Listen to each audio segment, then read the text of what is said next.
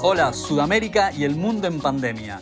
Somos Nico Martínez y Omar Beretta y juntas hacemos Parlamento, el festival de pensamiento contemporáneo del colectivo Cuarto Mundo.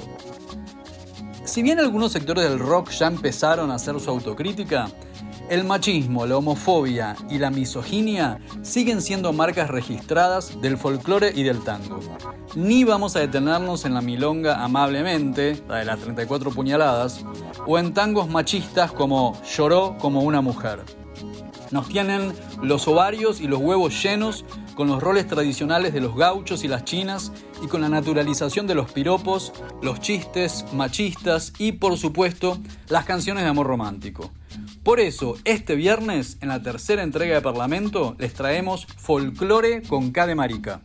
Vamos a preguntar qué pasó, quién borró de los repertorios del folclore todo el amor, el desamor y el poliamor de nuestras formas de disidencia y vamos a bailar y a cantar, con otros o con todes, mientras nos enredamos los pañuelos verdes y decimos presentes. Bienvenidos a esta nueva entrega de Parlamento.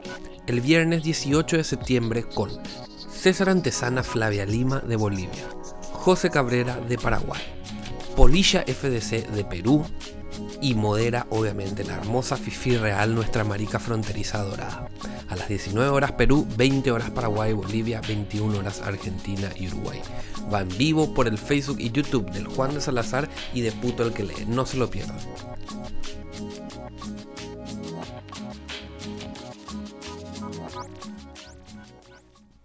Tersura. Te tengo y me tienes. Juguemos a ver quién tiene más a quién. Yo conservo un zapato tuyo y un par de pañuelos manchados. Tú guardas, sin decírmelo, un precioso conjunto de dormir que te dejé la noche en que me abandonaste en la puerta del hotel. Beso todas las mañanas un anillo tuyo, demasiado pequeño para ser tuyo. Llevas en el bolsillo del saco unas toallas íntimas para chantajearme cuando llegue la ocasión. Tengo tu bolígrafo azul. Tú tienes mi media chulla. Tengo tu libro de religiones antiguas. Tú guardas mi libreta de ahorros. Aún tengo ese par de dientes que te arranqué después del almuerzo en aquella concurrida playa sin que nadie lo notara. Tú tienes tres gotas de mi sangre. ¿Pretendes un listado eterno? Dame tu mano y arráncame vello púbico. No quiero seguir hablando.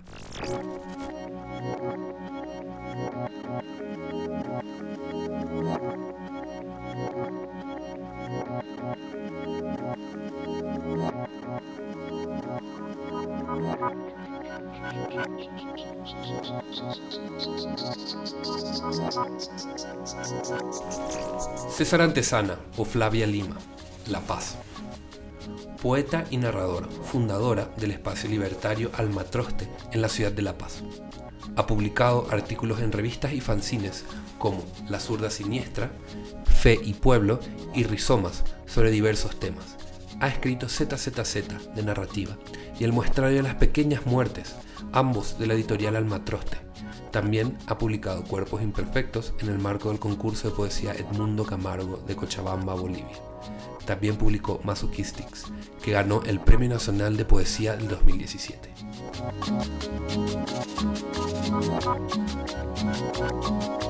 Buenas noches, La Paz. Somos Nico Martínez Y Omar Beretta. y juntos hacemos Puto, el que le hace rato no hacíamos esta este presentación. cachivache de programa. Pero bueno, es que esta noche, esta noche, qué noche paseña, estamos con el poeta, gestor cultural, actor y bolichero, bolichera, Flavia Lima, en este departamento coqueto del mercado de las brujas de La Paz. ¿Quién quisiera estar a solas con César Antesana? Bueno, a solas no, en un pequeño poliamor aquí entre los tres. Flavia, querida, César, ¿cómo estás? Perfecto, feliz. Feliz, feliz. Buena onda. Nosotros acá recién impresionados por el, por el texto que nos acabas de leer. Este texto forma parte de Masochistics, que es el poemario que ganó el Premio Nacional de Poesía del 2017, ¿no? Este es, es parte de ese libro, este texto. sí. Masochistics, y, y más o menos, si nos querés comentar de qué va Masochistics. Masochistics es que. mm, es un libro así como raro, ¿no? Porque estoy tratando de explorar algunas imágenes que tienen que ver con el dolor, ¿no? Con la experimentación del dolor físico cotidiano. Y a partir de ello estoy construyendo un par de, de, situaciones, más de un par, ¿no? Que se desarrollan, digamos, en, el, en la intimidad, ¿no? Y es una voz femenina, ¿no? Intensa y fuerte, ¿no? No por ser masoquista, la voz es masoquista. Eh, no por ello es, digamos, eh, mm, liwi liwi, digamos, ¿no? Débil, ¿no? Enclenque. No, no, no. Claro, para nada, en lo absoluto. Ah, sí, eso, eso me gusta del masoquismo, ¿no? En realidad, eh, normalmente en una relación sado-masoquista, eh, la que da las pautas o el que da las pautas es, eh, digamos, el rol maso, ¿no? El masoquista, y eso es divertidísimo, ¿no? Pues una, una paradoja genial que me, que me gusta. Algo que nos interesa mucho es este cambio o adoptar la, la, voz femenina. ¿no? Tenemos un podcast hecho con el queridísimo escritor argentino Alejandro López, que la mayoría de las heroínas de sus novelas son mujeres. Y las propias mujeres dicen que es tan difícil que alguien entienda bien el universo particular de las mujeres como lo hace Alejandro López, ¿no? Y es como un poco como, como entrar en un trance, en una posesión, algo que no se puede describir, que no es literario, que es casi chamánico, satánico, angelical, no lo sé, quizás solo se explica por una línea teológica. Y también tenemos otra querida escritora, amiga de la casa, Analía Bustamante, que escribe textos de alto volumen, donde los protagonistas son en general hombres. Y ella nos dice, solo me doy cuenta cuando lo leo en voz alta. ¿Cómo es en tu caso? ¿Te propusiste, voy a hacer que la narradora sea mujer o salió, salió así esa voz? Bien, eso está genial. Eh, en el caso de este texto, sí, pues nomás salió. No, no me gusta mucho la literatura confesional, digamos, muy lírica, ¿no? De yo siento esto y lo escribo, pero, pero definitivamente este texto tiene algo de ello, ¿no? Porque son transcursos, ¿no? Yo me imagino a las personas eh, transcurriendo, ¿no? En un devenir en el que estamos transformándonos constantemente tengo algún par de, de, historias, ¿no? De, de, muy chico, de muy chica, eh, con, con, respecto del travestismo, ¿no? A mí me encantan esas cosas desde muy, muy niño, muy niño. Sin embargo, ha estado como latente en muchos, en muchos momentos de mi vida, ¿no? Y recientemente, hace unos 5 o 6 años, ha estado mucho más presente. Ahora no, no sé bien exactamente por qué, ¿no? Pero, pero definitivamente el texto ha sido como una manifestación posterior a una vivencia, digamos, inicial, ¿no? Entonces he generado algún tipo de, travestismo más continuo o de erotización más diversa, digamos, ¿no? De forma más consciente, pero también muy, muy, muy em, visceral, ¿no? Y entonces escribir este texto fue como que simplemente fluyera una voz que estaba ya presente en este cuerpo que ahora, digamos, habito ya algo así. Fue tipo pasar un micrófono a una voz que estaba ahí, ¿no? Pasoquistics. Sí, sí, algo de eso, sí. Igual cuando me dicen, no, claro, estás como impostando la voz, eso es complicado, a mí me incomoda esto de, de la... Mm, sé que es importante, ¿no? Políticamente, etcétera, pero me incomoda algún tipo de, de mm, interpelación que se me ha hecho algún rato con este texto. No, porque claro, estás hablando de masoquismo, pero pues al final, ¿qué sabrás tú de esto, no? Cuando en realidad yo intuyo que uno podría escribir, digamos, a partir de algunos eh, acercamientos, ya sean vivenciales o intelectuales, qué sé yo, ¿no? De algunos temas, no obstante tenerlos muy, muy presentes en tu vida, ¿no?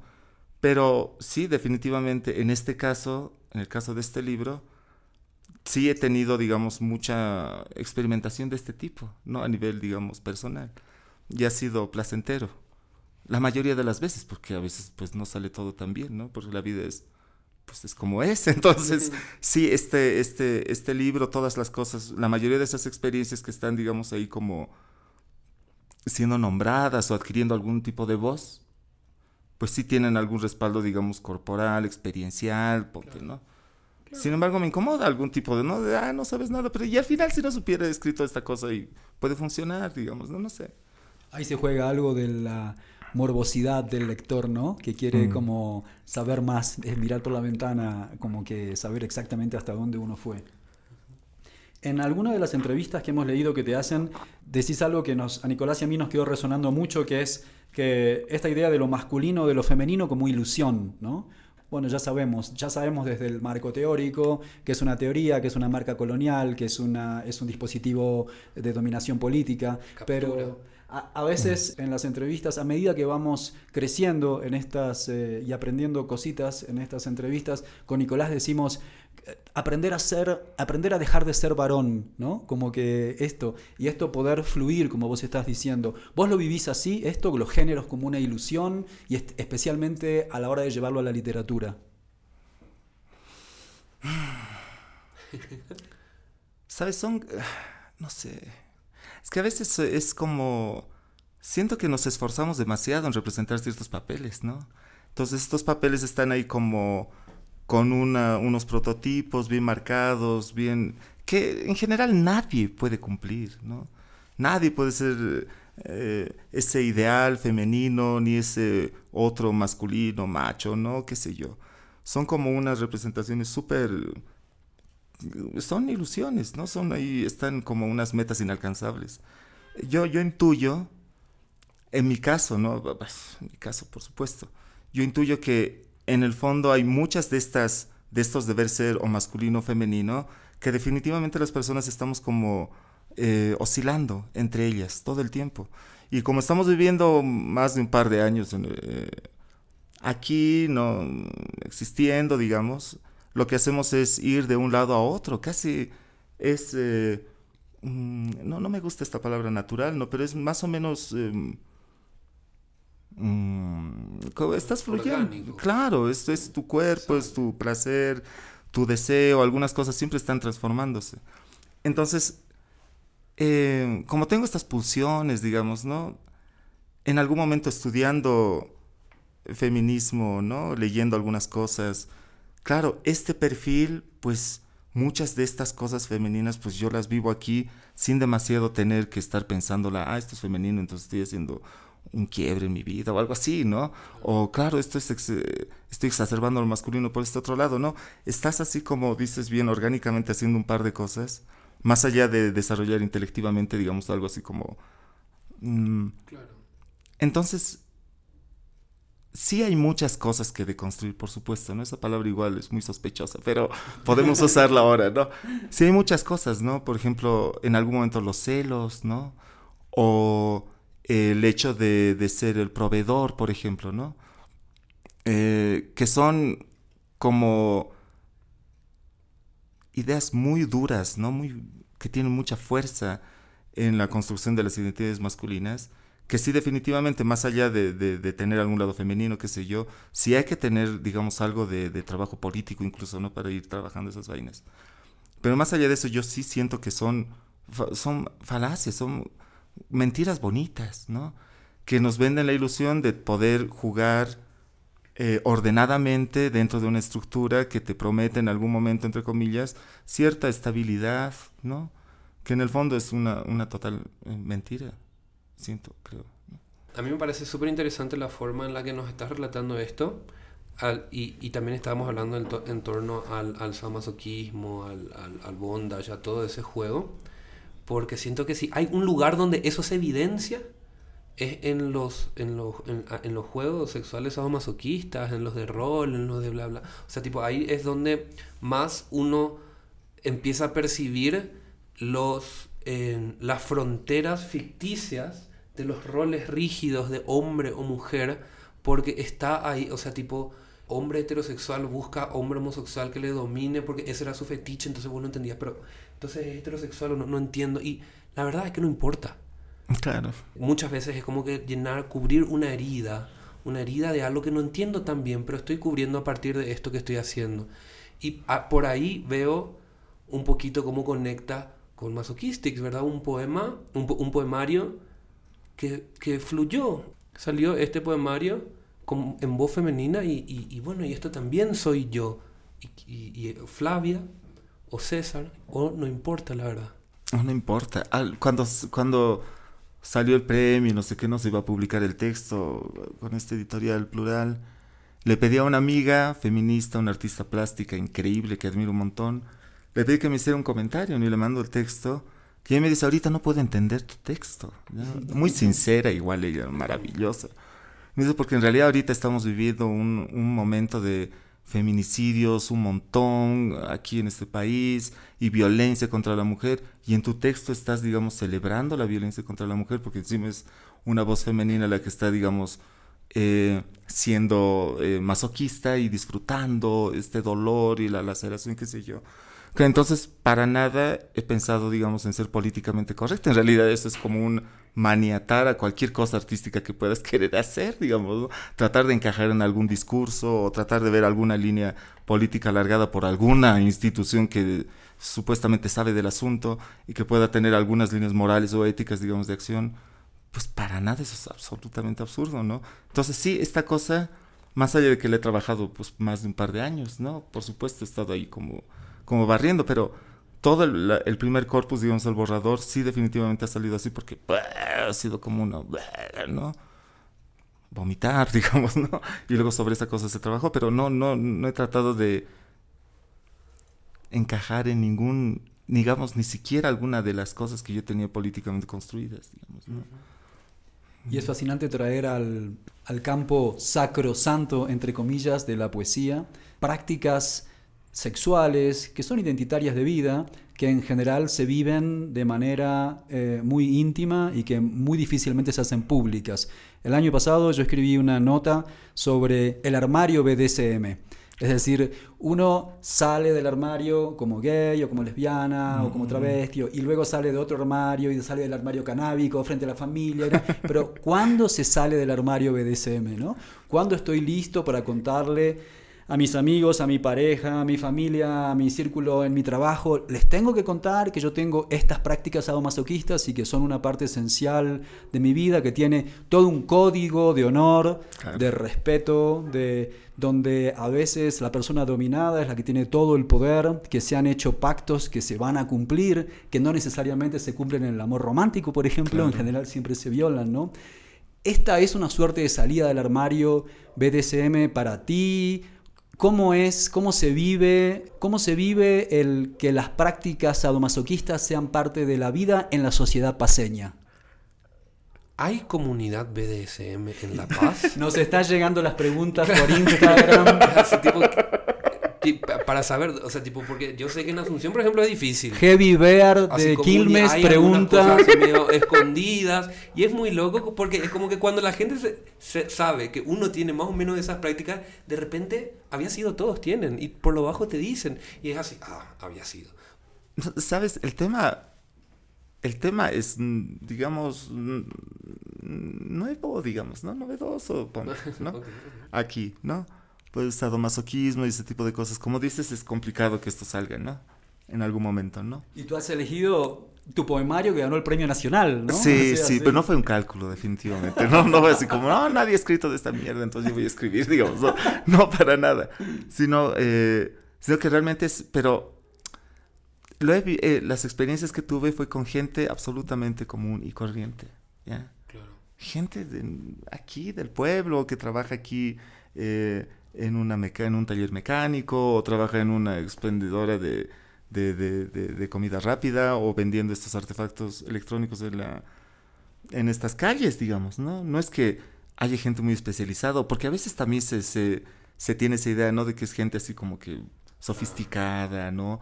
Igual hay que tener algunas cosas... Eh, Burguesía aburrida. Exacto. ¿no? Hay que tener cierto poder adquisitivo. Exactamente, ¿no? Entonces ese, este tipo de cosas se van como por el suelo en mi propia experiencia, digamos, ¿no? Es como muy, muy, muy cercano y muy... Se vive, bueno, es mi experiencia, ¿no? Se vive de forma bastante inocente también, ¿no? Es así como, ah, sería interesante ver esto y ni siquiera se plantea, ¿no? Se, se empieza a fluir en el mismo momento. Entonces, cuando sale este texto, sí he conocido muchas personas, ¿no? Que también tenían este rollo, pero no a un nivel, digamos, público, exactamente como dices, ¿no? Que no, que no son así, ah, sí, yo soy sadomasoquista y me gusta esto, ¿no? Es, no, no, no, no han tenido o la necesidad o la valentía, no sé cómo, digamos, de decir públicamente esto, ¿no? Pero sí, a partir del texto me he podido relacionar más con, un, con, con personas, ¿no? Pero así una movida de este tipo, pues no, no la conozco. Bueno, o sea que ya saben que pueden venir a La Paz a conocer el aspecto nacional y popular uh, del show. Olvídense de Berlín, basta de, pasa por acá, por La Paz. Ahora nos vamos con un tema que César nos va a recomendar. ¿Cómo se llama? Pues esta canción. Espera, un segundo. Efecto mandarina. Es un grupo de jazz boliviano. Está lindo ese grupo, te va a gustar. Va el combo, entonces. No le diga, Escena sadomasoquista, paseña vals. y jazz boliviano. carrusel. Con todo este. Ahí nos vamos, que disfruten la música. Con ningún vals de efecto mandarina desde Bolivia, jazz para ustedes.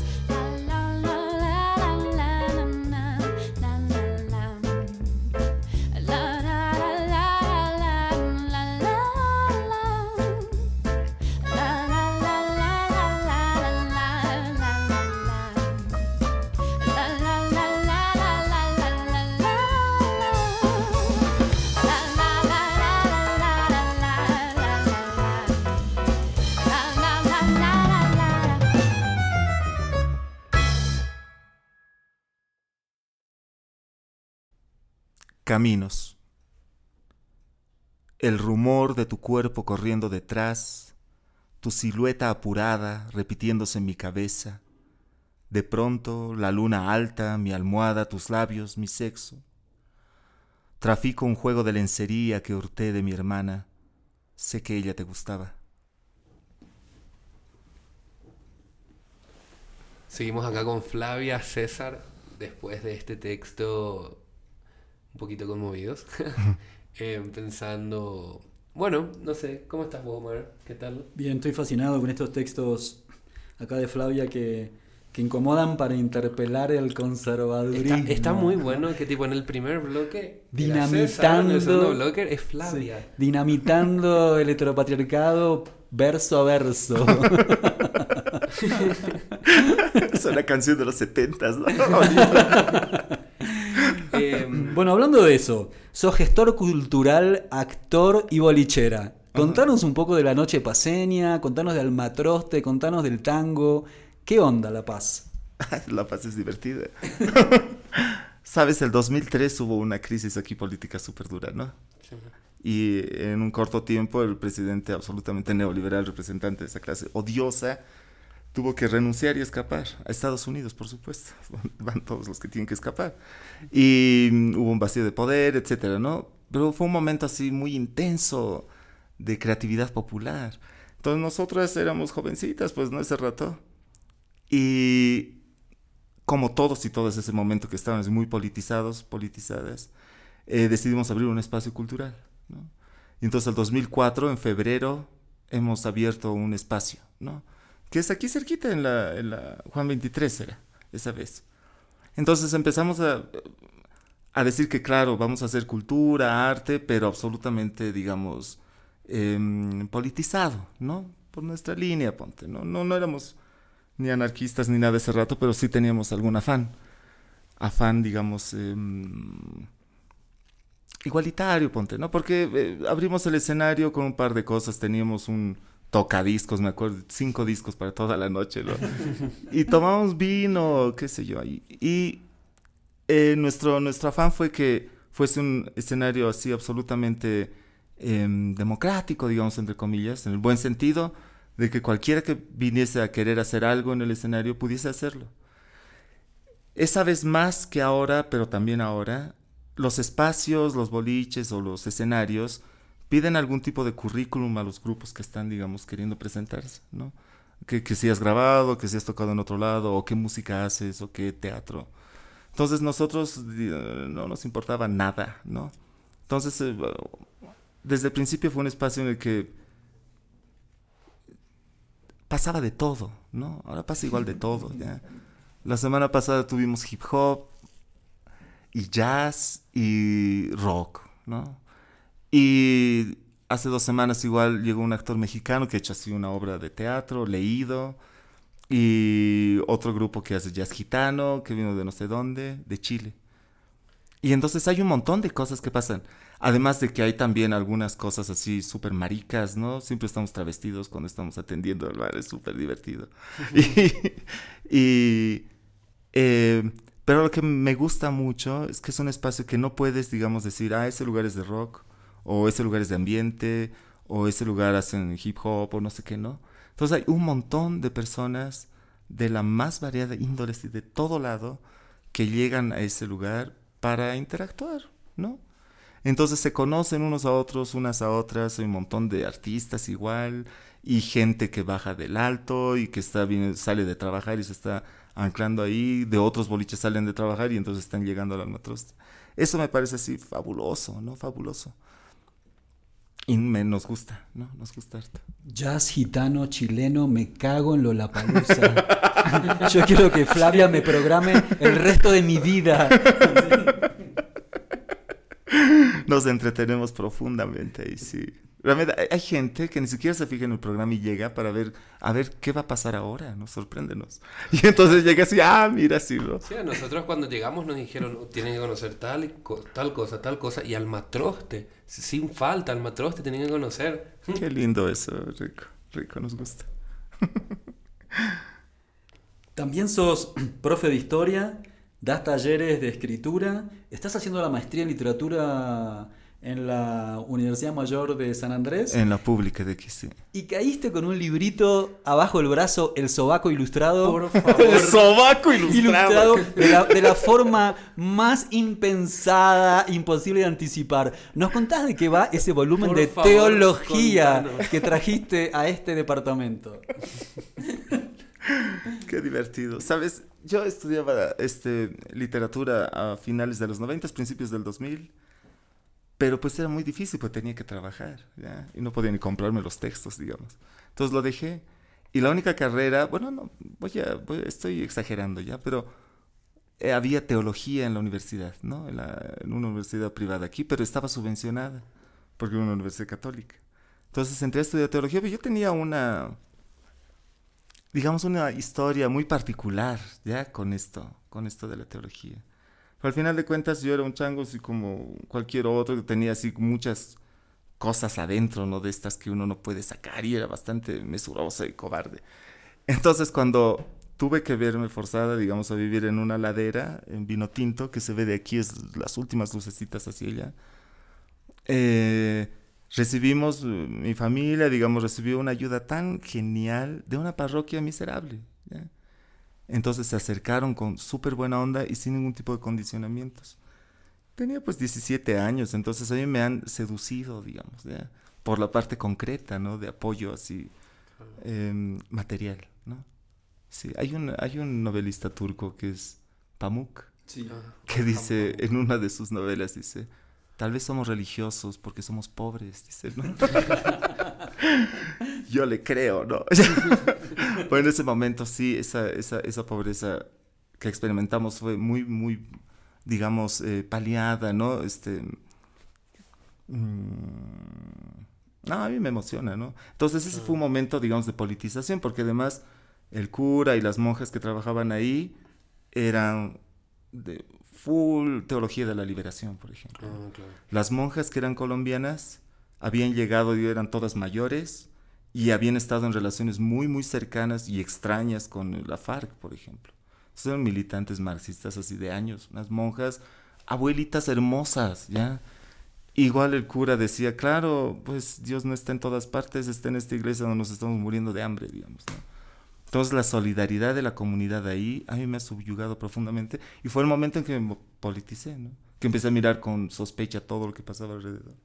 Entonces tengo de ahí esas cosas y me puse a estudiar esta vaina. es complicado, ¿no? Porque uno piensa, claro, que la teología es así como eh, absolutamente occidental cristianismo, ¿no? ve? Pero el cristianismo que vivimos pues aquí en estas laderas, digamos, en estos márgenes, se torna irreconocible con ello, ¿no? Hay unos grados de democratización así increíbles, que por supuesto uno no puede decir nada de la estructura eclesial, que es un monstruo asqueroso, pero cuando te asomas a estas comunidades, viven de otra manera, ¿no? Y eso, es, eso me, me emociona hasta ahora, ¿no?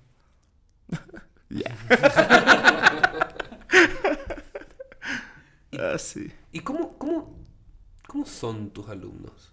¿Cómo son tus alumnos? ¿Cómo reaccionan ante, tipo, van a estudiar teología y, hola, soy el profesor o profesora, como prefieran? O sea, tipo, bueno, capaz nosotros también tenemos un prejuicio de cómo es un estudiante de teología, porque al fin y al cabo Flavia estudió teología. Y O sea, teología pero, pero ¿cómo? Ah, o sea, tipo... ¿hubo Infiltrando las bases. resistencia? Claro, así. Es- ahí fue donde nos equivocamos. Es teología lo que tenemos que enseñar. bien. Nada de militancia, nada de eso. Mañana empieza el teología. podcast eh, Radio María. Radio María, marica. Radio Marica. No, Eh, este, sabes, estoy dando clases en un, en un instituto ecuménico. Entonces hay de todas las denominaciones religiosas, hay metodistas, hay luteranos, bautistas, no, adventistas, católicos. Sí, bueno, Y, pero queer supongo que no habrá. No, no, no, no, no, no, no, no, no, no. Y definitivamente, digamos, no voy eh, con un vestido de noche, por supuesto, digamos, ¿no? Porque Claro. igual hace frío por aquí.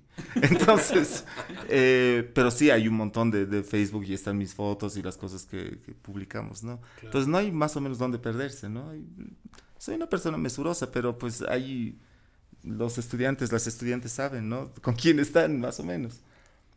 Pero yo, yo intuyo, por ejemplo, hay todo un rollo de teología queer, ¿no? 20 años Ah, hará. sí. Sí, es así fascinante. Hay toda una crítica, por ejemplo, que yo me encargo de sutilmente comentar sobre mis estudiantes, de esta, esta dispersión, esta desestructuración familiar que, que provoca la instauración de las primeras comunidades cristianas, por ejemplo. Todas son familias, eh, diríamos, disfuncionales ahora, no desestructuradas. Y hay muchas eh, interpretaciones que son factibles, ¿no? Desde la hermenéutica bíblica, de que Pablo, por supuesto, era más que amigo con Silvano, por ejemplo, que era su secretario, para escribir las cartas paulinas, ¿no? O que hay otro tipo de diversidades sexuales que se están viviendo ahí y que están bastante eh, camufladas, digamos, ¿no? Por ciertas traducciones. Entonces hay, hay biblistas queers que están yendo a los textos en griego y que están descubriendo un montón de cosas. Y que pues, pues por supuesto, ¿no? Pues es decir, vale, una, una sí. cosa tan libertaria en ese momento, tan absolutamente desestructurante lo que se está viviendo como normal, digamos, en, en- en Medio Oriente, esa gente pues ha dado rienda suelta a todas las cosas posibles que podían tener. Y en el buen plano, comunitariamente, habitando otro tipo de, de relaciones. Y eso, eso es, es fabuloso, ¿no? Y me gusta, aún. Sí, aún me gusta. Me estoy acordando ahora de la entrevista que le hicimos a José Cabrera, que es eh, una paraguaya que vive en Buenos Aires, anti-performer. Y, eh, y- me encanta. Que está estudiando hebreo, está eh, hebreo y textos bíblicos, está haciendo una suerte de sincretismo entre algunas tradiciones antiguas bíblicas, los mitos eh, paraguayos y los mitos griegos, y entrecruzando todo eso, trayendo a la luz un poco esto que tú estás contando, ¿no? Como estos aspectos eh, silenciados en las traducciones. Qué lindo. hay que Imagínate algo menos rígido que el espíritu, ¿verdad? Al fin y al cabo. Sí, sí. No, y el espíritu es lo más movedizo y diluible que hay. Claro, claro. Claro. No, a mí, a mí me gusta, no me gusta. Y eh, fuimos parte, digamos, de un, un par de, de personas del Alma Troste, de una red de teólogas feministas en La Paz. Y ahí, ese rato estábamos así como coqueteando con el anarquismo, ¿no? Militantes así duros, así radicales, digamos, ¿no? Y, y estábamos en ese grupo. Entonces las teólogas tenían algo de, de reticencia, ¿no? Así como hermosas mujeres, lucidísimas, feministas, ¿no? Tiene una tradición feminista y muy interesante la teología aquí. Y, pero tenían así mucho recelo, pues porque estábamos ahí des- jodiendo, digamos, ¿no? Y al mismo tiempo que nos vinculábamos con algunos grupos anarquistas aquí, que tenían mucho recelo igual con nosotras porque estábamos haciendo teología. Entonces había un no lugar, ¿ya? Era así como, y De ahora, nuevo. ¿de dónde son ustedes idiotas? sospechosa para todos. Para todos, no para todos, no encajamos qué en, ningún lugar. juega? Ya, Exactamente, Sí, sí. ¿Por qué no? De una vez te defines en algo, ¿no? Lo que siempre pasa, ¿no? ¿Por qué de una vez no tiras bombas o qué sé yo, no? O de una vez te metes a, a cura o monja, digamos, ¿no? Complicado. Pero, pero, espera. Teología narcoqueer, me muero. ¿Dónde uno puede encontrar algo de la producción de ese grupo? ¿Cómo se llama el grupo? Si puedo preguntar. Es- Son la red de teólogas feministas. Red de teólogas de la paz, en realidad es. Y recién han hecho un encuentro. Recién hace dos semanas he ido a dar una- me han invitado, a, tan hermosas que son, me han invitado a dar una, una cosa así sobre masculinidades o género, la Biblia y el- los varones, algo así. Y claro, salió el tema de, de- de la teología queer. Pero la han traído a una teóloga que es Ivonne Guevara, que es esta brasileña, que es monja además, que ha sido así silenciado por el Vaticano hace unos montón de años, porque ya estás hablando demasiado, digamos, pero es súper lúcida, ¿no? Esa señora así mayor, pues abuelita, pero que cada cosa que decía era así una bomba contra todos, ¿no? Así como, ah, maravillosa, ¿no? Simón Maravillosa. Guevara. Ivonne, Ivonne, Ivonne, Guevara, Guevara. sí. Ivonne Guevara, sí, genial. Y hace unos años igual trajimos, yo era militante todavía de las teólogas de las teólogas de la paz, a Elizabeth Schussler, que es una teóloga alemana que da clases eh, eh, en el norte, porque tiene igual una mirada bíblica, así como desarma todo, todo. ¿Y no les parece así fascinante alguien detonando desde adentro? A mí eso me causa así una, un placer, así como, wow, ¿no? Porque de afuera lanzas piedras, no, les importa, ¿no? Pues no eres que- nadie, digamos, para hacer esto. Pero desde dentro, alguien que tenga así conocimiento de causa, que esté estudiando esta cosa hace 10 años y que diga todo es una mentira, así, fabuloso, ¿no? Eso realmente, yo recuerdo que ese, que ese encuentro había unas monjitas hermosas y bonitas. A mí me encantan las monjitas. bueno, estaban ahí unas Pero monjitas. monjita no ha sido aún, ¿no? O sea, quizás se agrega, no lo sabemos. se va- entonces, la noche va. Se, se acerca la, pasa, se acerca la medianoche. uno y se capaz se convierte en monja a la medianoche, ¿viste? No sabemos. ¿sí? No, pero estas monjitas terminaron llorando, ¿ya? Porque había, claro, esto es rígido, como dices, ¿no?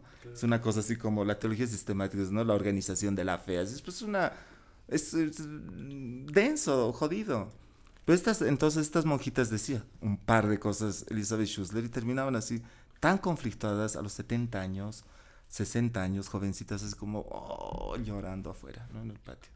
¿Cómo va a decir esto? Y es verdad, ¿qué vamos a hacer?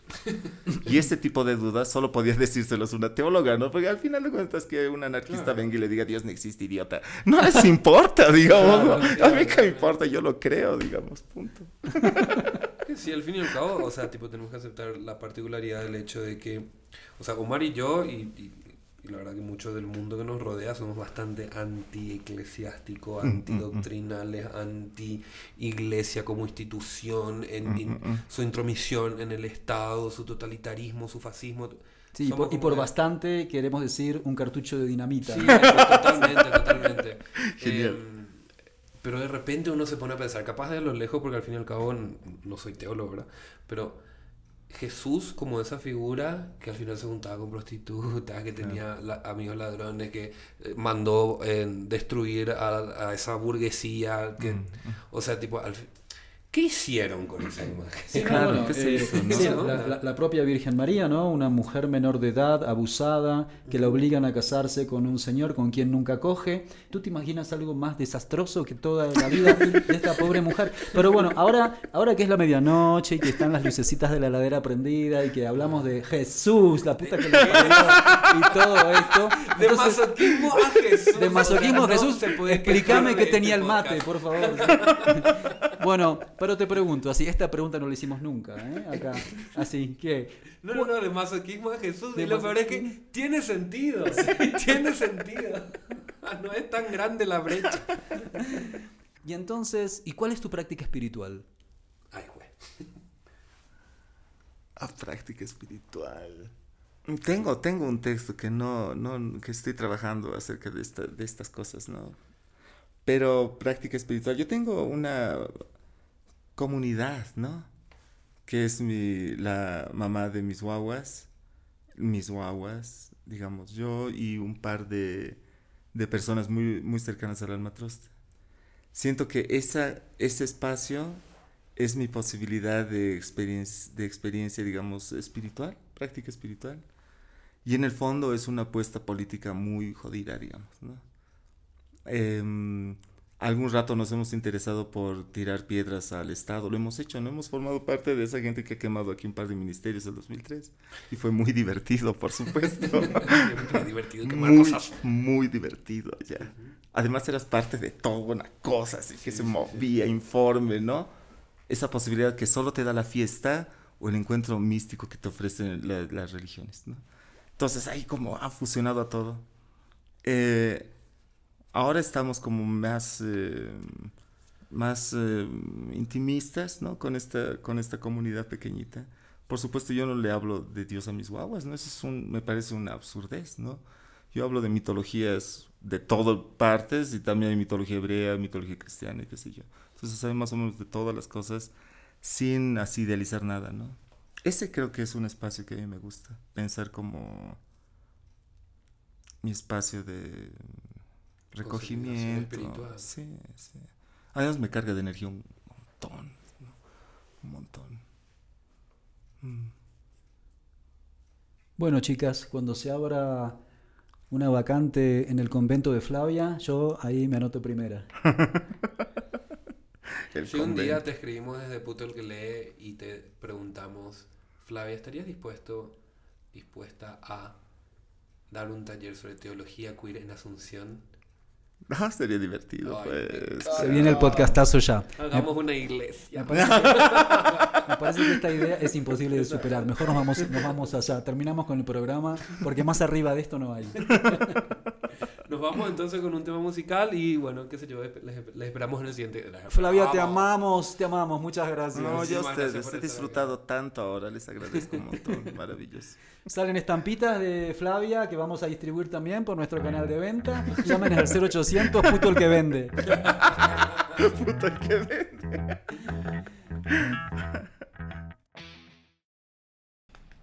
¿Quién no quisiera ser mujer? ¿Quién no quisiera ser una mujer paraguaya?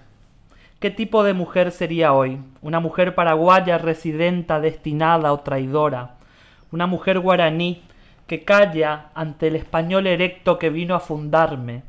¿Una campesina temida por los toros y bestias que llevan sus hombros el peso de sus nueve hijos y el alcoholismo de su marido? No, no, no, no. Voy a ser una azucena rellena, con piernas grandes y glúteos galácticos, sentada en la vereda mirando al barrio y pensando en el pasado. Seré ese lamento, ese no poder ser tan delirante de nuestras abuelas. Seré paraguaya porque sé pelar mandioca, y seré todo lo que no pudieron ser. Soy mujer, porque la vida es corta, la pena es mucha, y los chongos son cada vez más histéricos. José Cabrera barra Galaxia.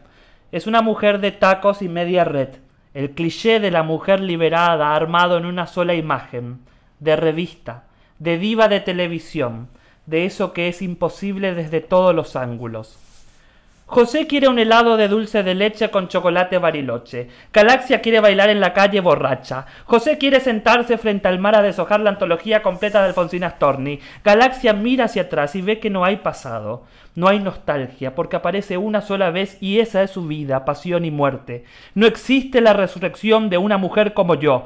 Solo soy aparición. Como Jesucristo.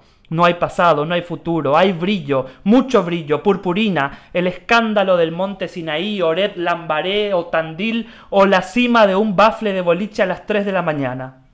Aquí estoy yo, la representación de la mujer paraguaya.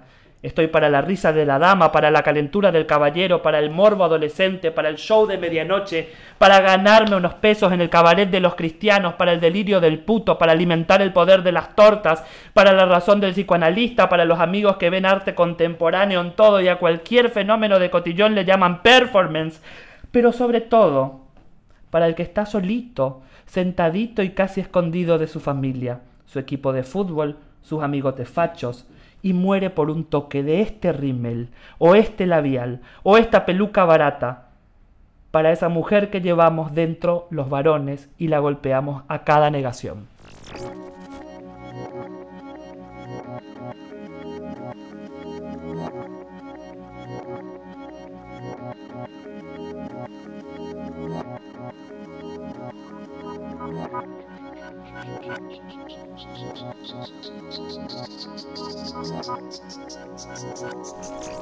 José Cabrera, migrante paraguayo en Buenos Aires. 28 años, pero parece de 20. Ego de actor y director de teatro. Estudiante de la carrera de dirección escénica de la UNA, Universidad Nacional de las Artes. Asunceno, hijo de madre cuentista clandestina y padre periodista contestatario. Anti-performer, o sea, actor con formación de largos años en la escuela de teatro. Lector apasionado de la literatura clásica y antigua, flirteador de símbolos y místicos escondidos en manuscritos, habla, entiende y escribe en guaraní, vive en Villa Pueyrredón, cocina sopa paraguaya, le gusta Buenos Aires porque se siente siempre un desconocido. En sus años porteños intentó por mucho tiempo explicar que en Paraguay también hay escritores, actores, artistas, bibliotecarios, editores y no solo gente de servicio doméstico.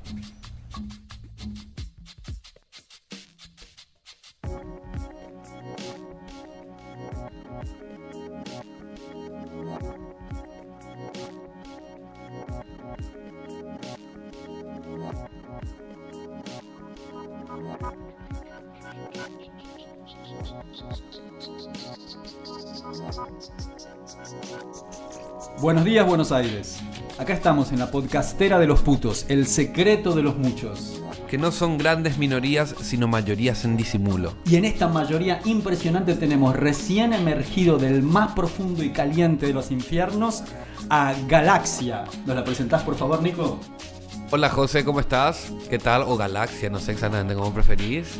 Y da lo mismo. Ok, bueno. Da- está bien. pe- pero Galaxia es. eh, pasa que no estoy montada ahora. Ah, ok, Para, la, para la entrevista no me monté. Pues es carísimo montarse. ok, bueno, está bien. Vamos a hacer otra entrevista cuando tengamos el Patreon ahí Con las Galaxia, donaciones. Con Galaxia, ahí con Galaxia. con Galaxia. Full, ahí los suscriptores que paguen por este programa van a poder tener entonces acceso a los videos Y exclusivos. bailar una milonga con Galaxia. Bailar una ¿verdad? milonga Bueno, con Obviamente, porque vos sabés que me estuvo comentando José, ahora ahí afuera en el balcón, que Galaxia solamente habla en clave poética. Claro, es, es una característica de ella. Es una característica de Galaxia. La verdad que Galaxia, Galaxia siempre habla, a través de José también, porque, a ver, Galaxia es el coro de, de autores que yo tengo. Eh, Acabamos de escuchar una, una poesía tuya muy potente. Contaste que esto es parte de, de Amenaza Pujaré. De Amenazo, que- de Amenazo que es la obra de teatro. Ajá. Realmente esta es, este es un fragmento de la obra que la dirige y me ayudó a escribirla. En registro dramatúrgico me ayudó a escribirla Julio César Martín, se llama, que es un amigo peruano muy querido. Esto es un fragmento de la obra. Para los oyentes, Amenazo es un proyecto que ganó el Premio Nacional de las Artes de la Nación y José es el representante de ese proyecto, uno de los... Una, una paraguaya gana. Una paraguaya ganadora. Sí, sí, sí, sí, sí, es terrible. Viene a eso. triunfar a Buenos Aires.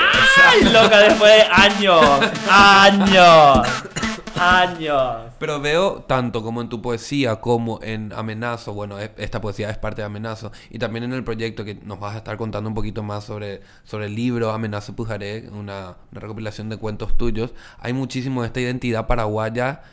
Tengo una pregunta sobre eso. ¿Escribías tanto sobre Paraguay cuando vivías en Paraguay? Sí, solamente que no tenía la visión extranjera que resignifica la identidad paraguaya. Yo escribía mucho sobre Paraguay porque soy muy amante de la historia, pero obviamente uno es loquísimo eso, como, como uno en Paraguay puede ser lopista, antilopista, y cuando uno está afuera ya no existe eso, ya no existe ese, eh, ese código binario político, histórico, donde decís, ¿por qué se están peleando? ¿Qué, qué, qué pasa, verdad? Bueno, pero siempre fui un poco extranjero de, de- de- de esa parte binaria en Paraguay. Siempre me pregunté eso y siempre escribí sobre, sobre cuestiones históricas y de identidad y de cultura, de cultura paraguaya, de cultura social, Claro. sobre todo muy ligado a lo religioso. Contanos de qué va Amenazo, esto que mientras charlábamos en el almuerzo antes de la nota, nos contabas esto de que son estas señales del campo y cómo se relaciona esto con el texto. Bueno, amenazo en Paraguay, eh, en el campo sobre todo, se le dice al mal tiempo que está por venir. Hay un amenazo de lluvia. Y yo infiero, obviamente en una licencia poética, puedo inferir que el amenazo no es amenaza porque es el tiempo que con su rayo fálico viene a amenazar a la población.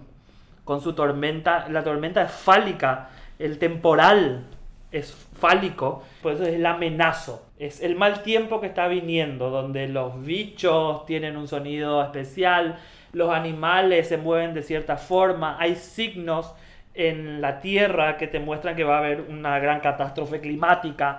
Son signos que eh, profetizan una catástrofe. Entonces amenazo, que en principio amenazo Pujaré es una colección de cuentos mías, es una antología de cuentos que tienen que ver todo con mitología paraguaya, con el tinte de, eh, de- temporal grande y del temporal que está por venir, del devenir de la cultura paraguaya. Es decir, es una eh, traslación del- de, de las leyendas y arquetipos paraguayos a una migración urbana. Recordemos que Buenos Aires creo que es la primera ciudad más, más poblada decir, por, por migración paraguaya en el mundo. Después creo que está Madrid y compañía. Pero Buenos Aires es, la- es el primer puerto del, del migrante paraguayo. Estas ideas de esta reactualización o relectura de esta mitología son temas que vos empezás a hilvanar cuando estás, empezás a frecuentar acá a los paraguayos de la diáspora, los paraguayos que están acá, el, el gueto paraguayo que te referías antes. El gueto paraguayo. El gueto paraguayo es genial, porque están hace 60 años, están acá instalados y casi que construyen sus casas uno al lado del otro. No se mezclan con la población. Es, es- es genial en el sentido de cómo nosotros nos encerramos, así como somos un caracol eh, que, que mira hacia el centro.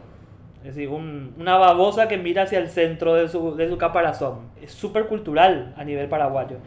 Y el paraguayo disidente, el puto y paraguayo, hay algo peor. Eh, que mira su culo.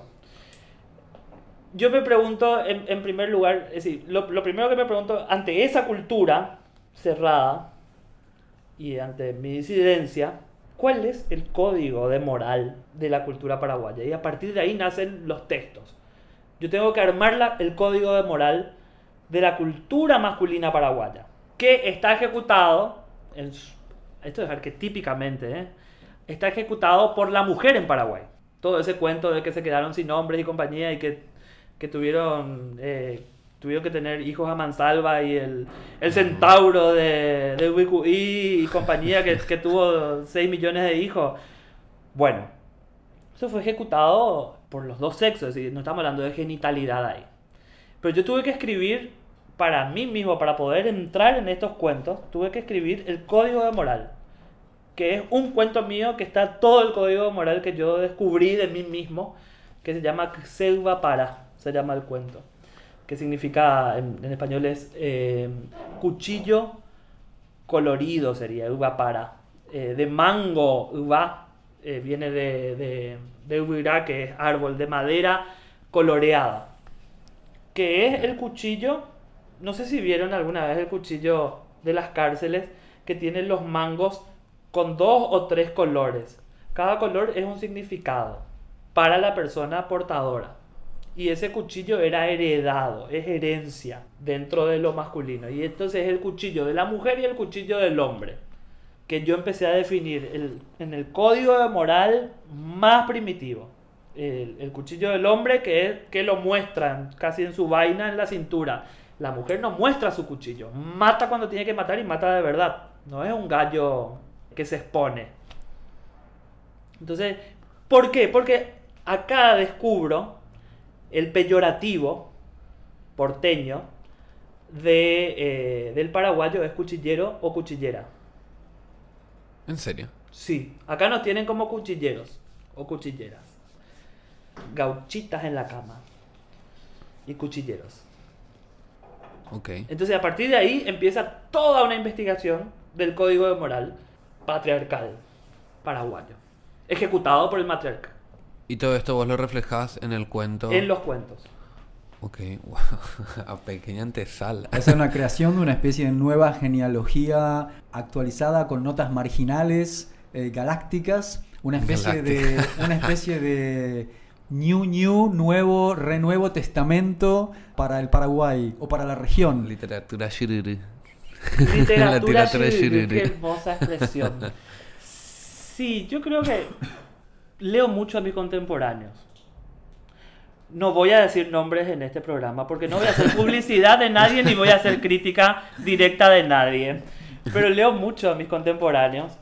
Y si bien muchas veces en círculos de, de literatura, de poesía, estuve en varios círculos acá, estuve en, en talleres y se habla mucho de, sobre todo dentro del activismo, se habla mucho del resentimiento.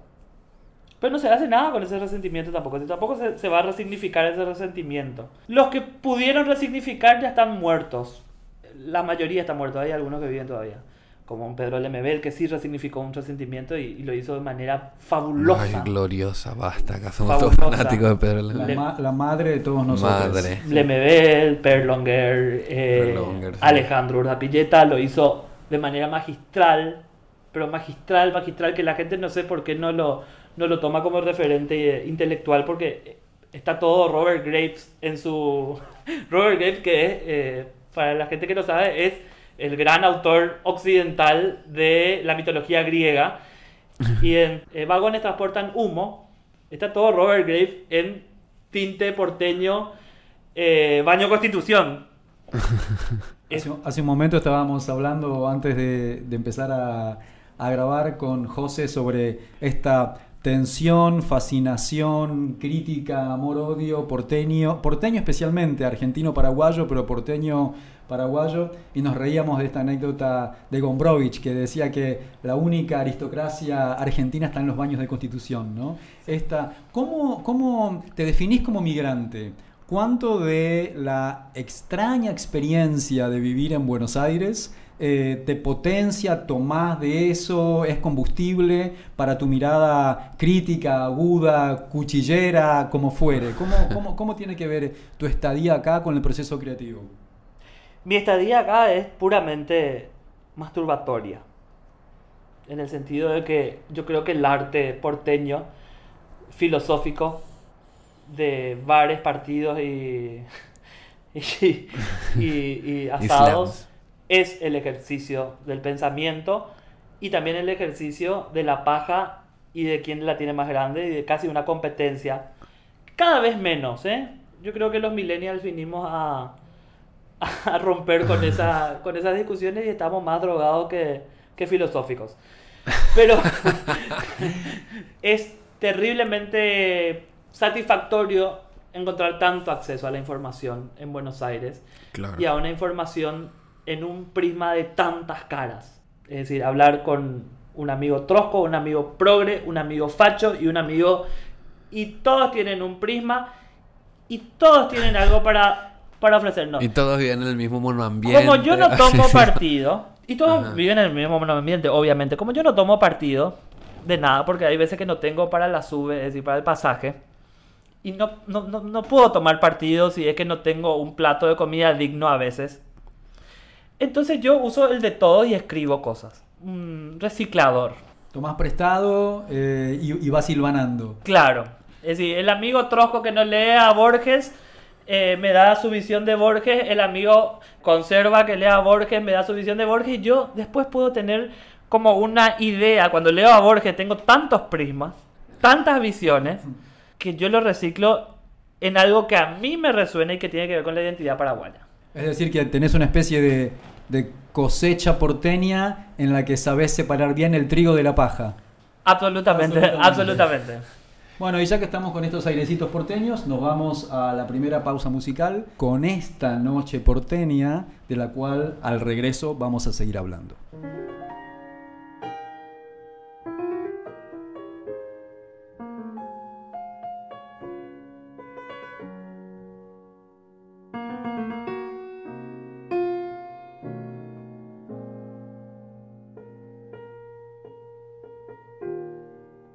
A veces cuando en sueño tu imagen aparece, radiante y fugaz como un rayo de sol, siento que tus manos entibian las mías, trémulas y frías, y me hablas de tu amor.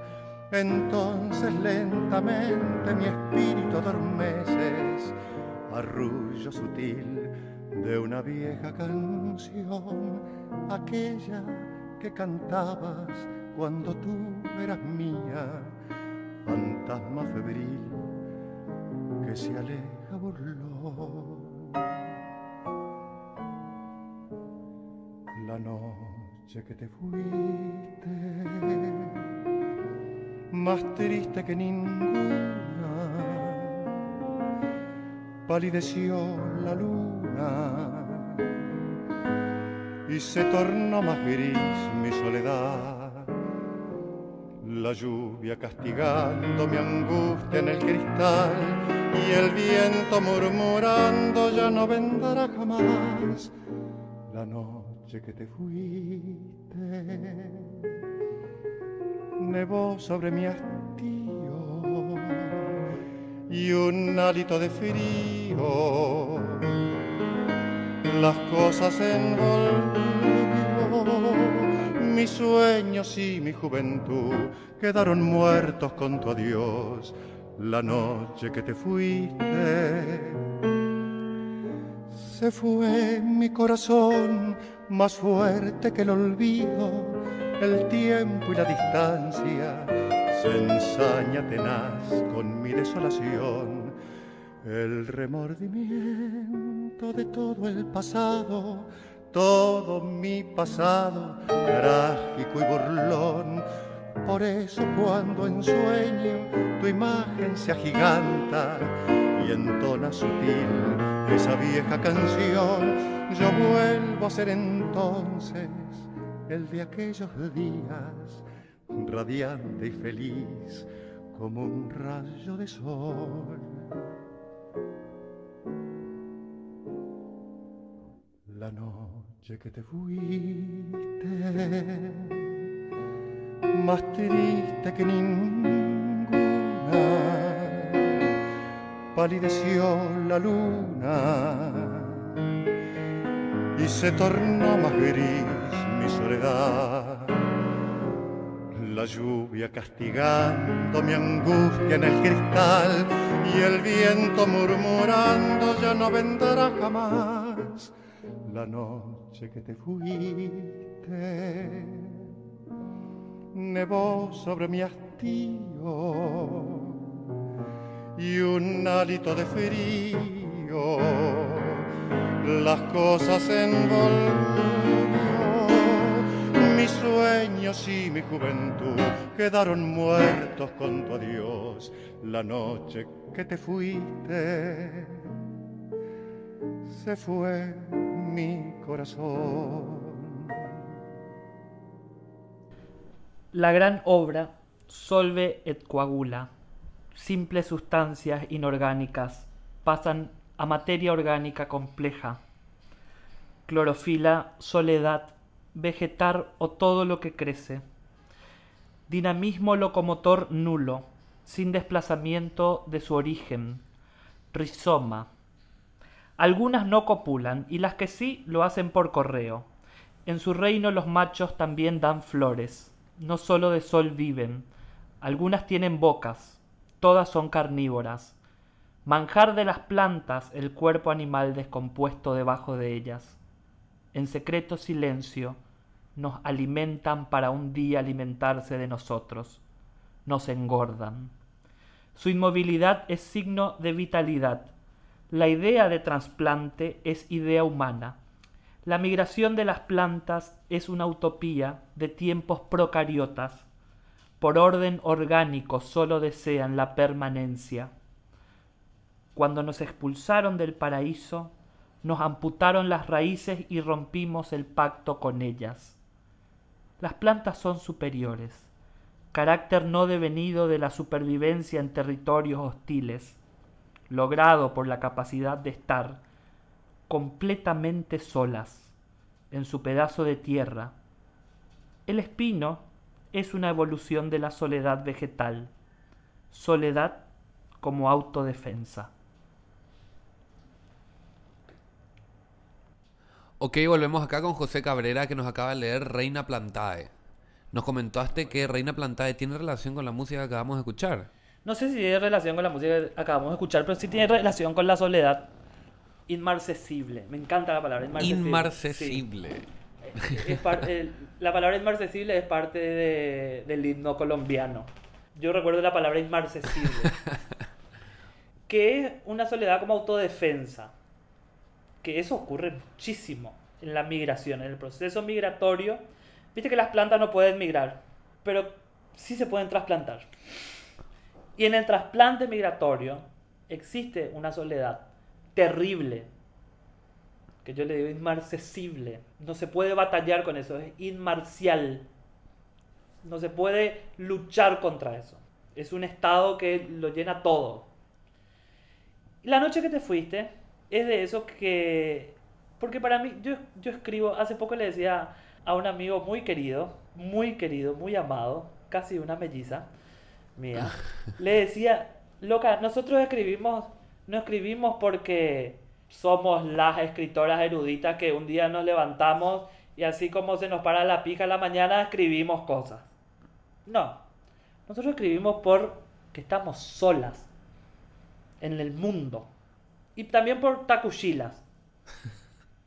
También por calentonas. Escribimos por calentura. Porque hay un hay también un micrófono delante de nuestros lápices. De alguien que nos va a escuchar, de alguien que nos va a leer. De alguien que nosotros quizá queremos conquistar, pero al pedo de conquistar. La conquista es al pedo. Pero por eso escribimos. Entonces, todo nace desde ese gran portazo del abandono. Desde el abandono divino, desde fue, nos creó el- el- el- el Dios, nos creó y se fue a descansar, el muy hijo de Utah, hasta el abandono de ese último portazo que dimos nosotros o nos dieron. Y ese, ese portazo, esa resonancia, la noche que te fuiste, esa es la poesía. Ese es, ese es el, el motor. La palabra que no está. Porque la palabra es una trampa. Pero la palabra que no está es la que se dice. Pero no está. No está escrita. Escribimos a veces rebuscado incluso, con palabras que no son ordinarias al común. Pero son porque estamos buscando la palabra que no está. Lo que se perdió, la palabra perdida de los antiguos mitos. Estábamos hablando hace rato sobre el vellocino de oro. El vellocino de oro no está, se fue. Atamante llegó del oráculo de Delfos y no encontró más el vellocino de oro que mandó esconder la diosa blanca. Que esa es una historia bellísima, sobre todo porque nace de una calentura también. Porque la diosa blanca cuidaba a las ninfas de los peces en la antigua Grecia, que era la, la Boecia, se llamaba. Y eh, Atamante era un ario que vino a conquistar a estas ninfas. Y las ninfas cogían con los centauros. Y Atamante les echó a todos los centauros, los exilió a todos los centauros. Y las chicas querían seguir teniendo su poliamor, su vida poliamorosa, y entonces inventaron que el vellocino de oro, que era de la cultura aria, griega, Zeus y compañía, vamos a esconderlo. Y Atamante, pobrecito, se encontró sin sus ninfas y sin su vellocino. La palabra que se pierde, ese último portazo, es el motor. Y sobre esas, sobre esas ausencias escribimos. Hace poco eh, es interesante cómo se van enlazando todas estas entrevistades que tenemos en Puto el que lee, que todos nos cuentan que escriben para respirar, que escriben para que les deseen, que escriben como una necesidad, que ninguno escribe porque va a ir a dar una charla en la Biblioteca Nacional o porque va a hacer un programa. Y esa quizás es parte de la, de la impronta latinoamericana desmesurada, ¿no? No europea, nunca europea. Es como hasta cuando queremos hacernos las europeas nos sale como una Europa drag, ¿no? Es como una especie de, exageración que se sale del borde y se sale del cauce como, como un raudal. Como un raudal, Miss Raudal, me encanta, me encantaría ser Miss Raudal en Asunción. me encanta cómo, qué, qué genial, lleva todo. ¿Cómo interpretamos nosotros Occidente? Paraguay, ¿cómo interpreta Occidente? Nuestros pueblos, aquí saliendo de, la capital, ¿cómo interpreta Occidente? ¿Cómo, ¿Cómo se puede interpretar Occidente teniendo toda una contracultura, teniendo todo otro, otro sistema incluso, otro sistema cultural absoluto? Sí, acá con esto de somos una apariencia de Occidente en las metrópolis más blanqueadas, pero nos salimos un poco del camino, vamos por colectora y empezamos a, a ver otras cosas, ¿no?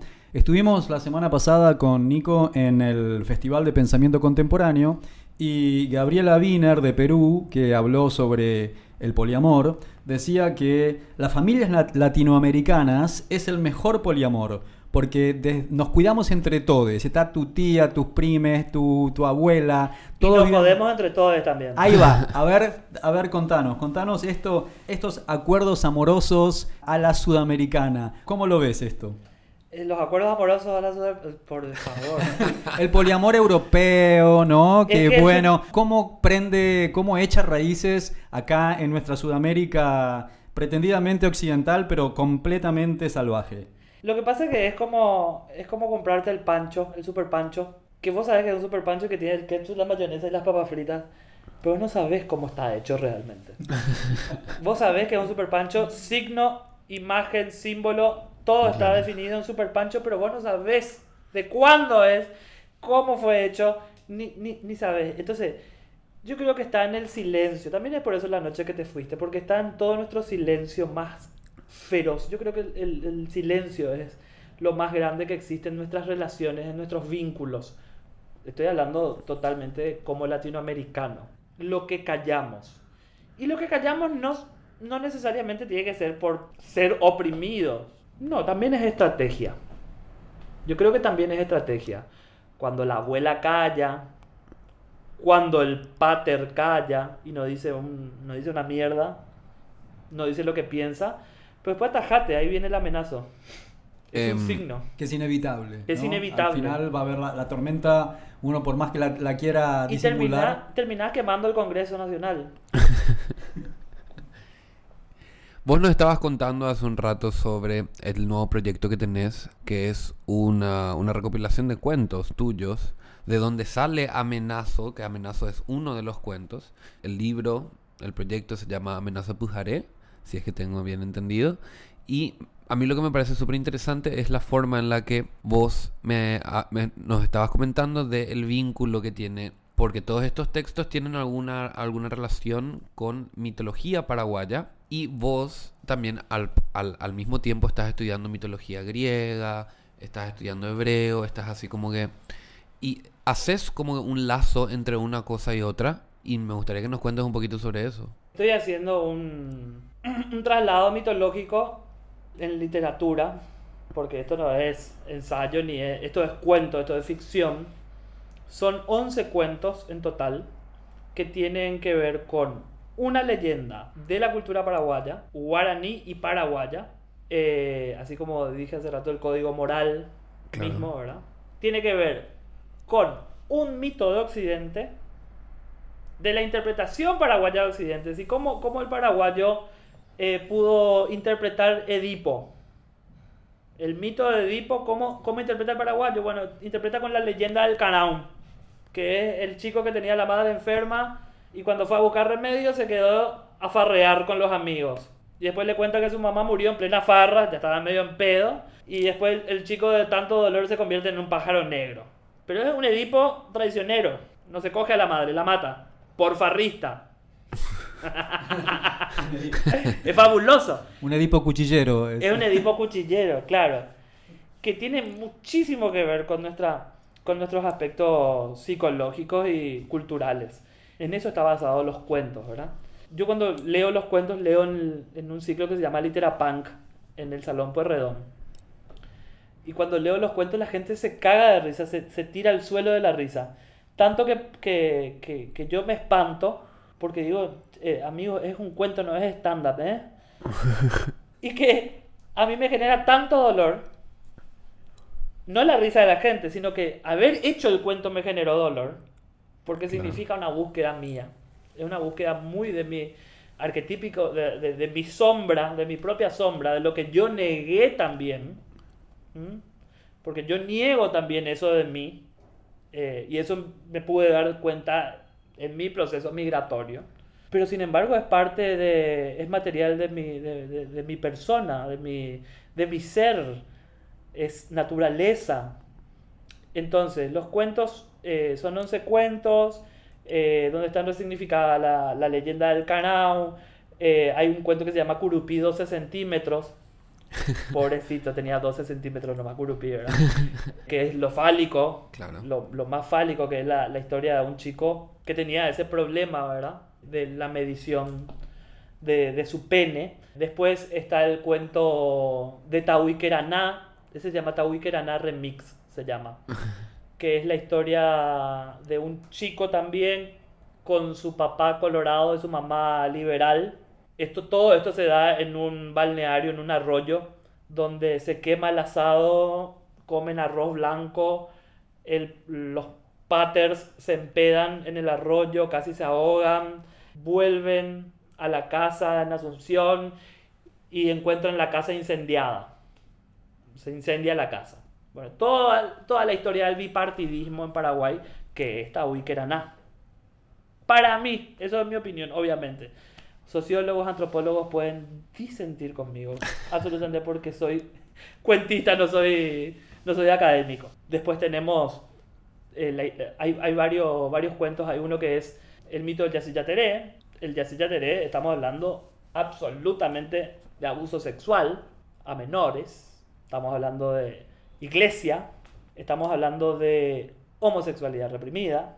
Hay varios mitos en ese cuentario. Que se llama amenazo porque es todo lo que somos es lo que va a venir. Todo lo que escondemos bajo la alfombra, un día nos va a esconder a nosotros. Me parece súper interesante la forma en la que vos encontraste, a través de ciertos elementos eh, característicos paraguayos muy idiosincráticos, como su propia mitología, la forma de em, batallarle a, tus, a, los sentimientos encontrados que pudiste o no encontrar acá en Buenos Aires cuando llegaste y te diste cuenta que tu paraguayidad era como que casi un objeto zoológico, que era más o menos lo que nos estabas contando. Y toda la identidad inmigrante, que eso de cierta forma es extrapolable a todos los sectores porque... Porque todos, o sea, en, en especial em, ciertos sectores marginados, terminamos huyendo o saliendo de nuestros hogares, en- dependiendo del, del contexto en, cada uno, en el que cada uno se desarrolló. Te, puedo- te quiero hacer una pregunta sobre la biografía que nos, en la, en la biografía que nos pasaste. Habla de el anti-performer. Yo capaz puedo más o menos llegar a entender que ¿Vos qué entendés de eso, Nico? el entrevistado sos vos. Ah. Pero lo que pasa es que yo soy bicha, por eso te pregunto. No, yo entiendo que hay una disputa súper importante a nivel así medio conceptual sobre el con- el- la identidad artista que termina respondiéndole a ciertos cánones tanto estéticos como literarios, como estéticos más que nada, a una línea discursiva que de, de la abstracción atraviesa la banalidad, puede llegar a eso. Que de cierta forma puedo llegar a estar de acuerdo con eso. Qué hermosa es la banalidad. Ojalá Sí. llegue a la banalidad, lo performático. ¿Y a qué llega para vos? Ni a... Ay, Dios mío, ni a eso llega. Perdón, perdón, perdón, amigos performers, los amo. Eh, no, no. Bueno, hablemos. ah, ¿Por qué antiperfo? Sobre todo por una cuestión de que. Y es un afecto mío. Eso es un afecto. Porque el arte es afecto. No, no, no tiene que ver con cuestiones. si nos ponemos a teorizar mucho, no tiene que ver con cuestiones técnicas. Tiene que ver con cuestiones afectivas. Y cuando a mí me toman por estúpido, en mi afectación. Y ahí es el problema con, con lo- con el cuerpo presente en el arte performático. Porque performático, performer es presencia y representación. Presencia del cuerpo y representación. Performer es el actor in situ que no es actor. Entonces yo digo, pero siempre hay representación. Esto también es una representación. Cuando yo hablo conmigo mismo en mi casa, en el baño o cuando estoy cagando, yo no hablo como hablo en una entrevista con ustedes. Esto también es una perfo. Pero justamente soy anti-perfo porque no me vayan a hacer creer que son ustedes mismos, amigos performers, ahí sacándose sangre, cagando en vivo o haciéndonos contar lentejas como nos hizo contar Marina eh, Abramovic. Nos hizo contar lentejas y nos hizo ver estupideces. Pues, No nos digan que esos son ustedes. No nos tomen por estúpidas. Porque no somos estúpidas. Porque sigue siendo el plano de representación. Sigue siendo shakespeariano. Sigue siendo freudiano. Sigue actuando, sigue ejerciendo un poder sobre el acto representativo. Ahora, de la representación a la presentación hay mucho trecho. Y la presentación, que es lo, que quiere llegar el arte postdramático, la presentación no es el cuerpo del actor, ni es la situación estética, ni es, el, eh, ni es la obra en sí per se. La presentación es quizás el tomate que yo tengo ganas de tirarle. Claridad contundente. Antes de cerrar el bloque, por favor, ¿por qué no nos volvés a contar esto que charlamos en este off en el balcón que tuvimos tomando mate y fumando un cigarrillo acerca de la condición extremadamente psicoanalítica de la ciudad de Buenos Aires y el rol que Freud jugaría en tu vida si hubiese nacido en, Para- en Paraguay? Freud hubiese sido muy feliz en Paraguay. Hubiese refundado, yo creo, su, su teoría psicoanalítica. Me encanta, me encanta hablar de Freud porque, porque lo odio tanto a la vez. Porque que el, el psicoanálisis me hizo tanto daño y tanto bien a la vez. Es decir, un arma de doble filo. Estoy harto de, la, de las reseñas freudianas, psicoanalíticas y, y lacanianas del, del teatro porteño. Estoy muy harto, pero a la vez disfruto ir a ver.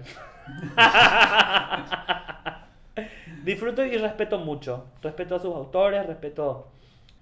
Para ello, por ejemplo, eh, recomiendo mucho al que quiere leer teatro o al que quiere hacer teatro, recomiendo mucho leer a alguien que, salió de esa salió de esa esfera psicoanalítica del teatro porteño y es un porteño y se caga un poco en eso y es genial como lo hace es Rodrigo García, un dramaturgo genial. Rodrigo García, Rafael Spregelburg, Rafa, es genial porque él habla de que ya no existe la tragedia y la comedia, existe la comedia y la catástrofe. Él habla, ya no habla de tragedia, habla de catástrofe. Todo fracasa. Todo fracasa siempre. Y el cuentito final de Fueron felices para siempre también es un fracaso. No es pesimista, pobrecito. No, no, no es pesimista, es, es realista.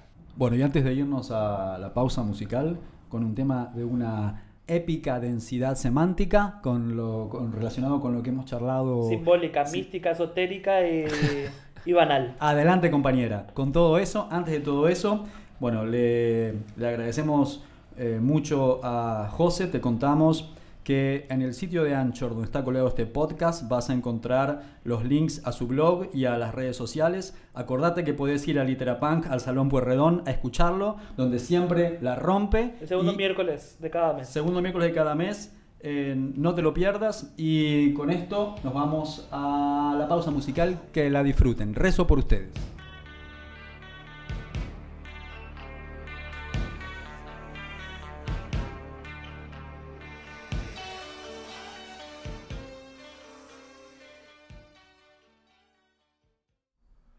13 de octubre del 2017. El día en que conocí a Omar. Dicen que cuando alguien muere, encuentra paz. Una paz interminable, omnipresente y celestial. Tal como lo es la naturaleza, muchas hojas, los riachuelos, el cielo blanco y puro. Dicen que cuando una de mis hermanas muere, no encuentra paz, sino caos eterno, estacionario e infernal.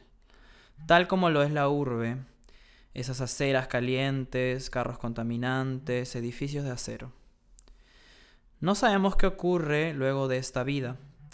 Cuando ésta termina, perdemos todo y lo nuestro. No sabemos qué ocurre antes de esta vida. Cuando ésta empieza, ganamos nada nuestro.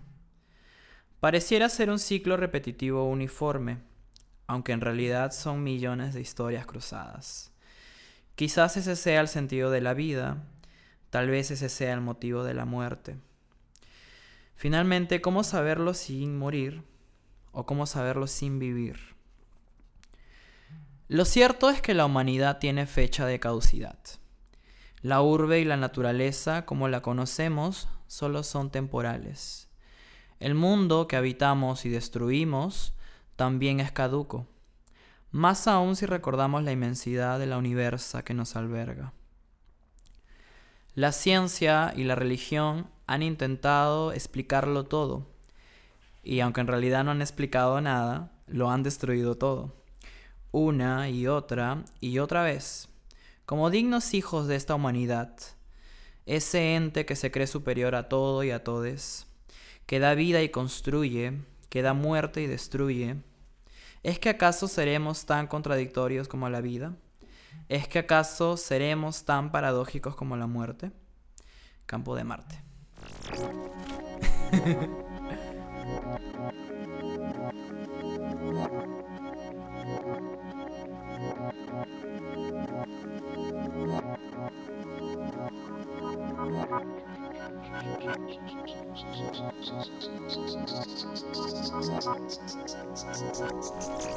Habita su cuerpo como polilla, su madre Susi Shock y su padre el Apu de Lilimani.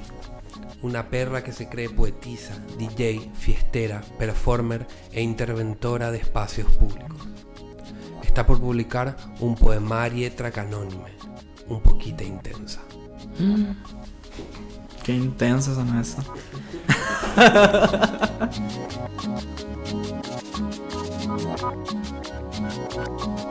Otra vez en Lima.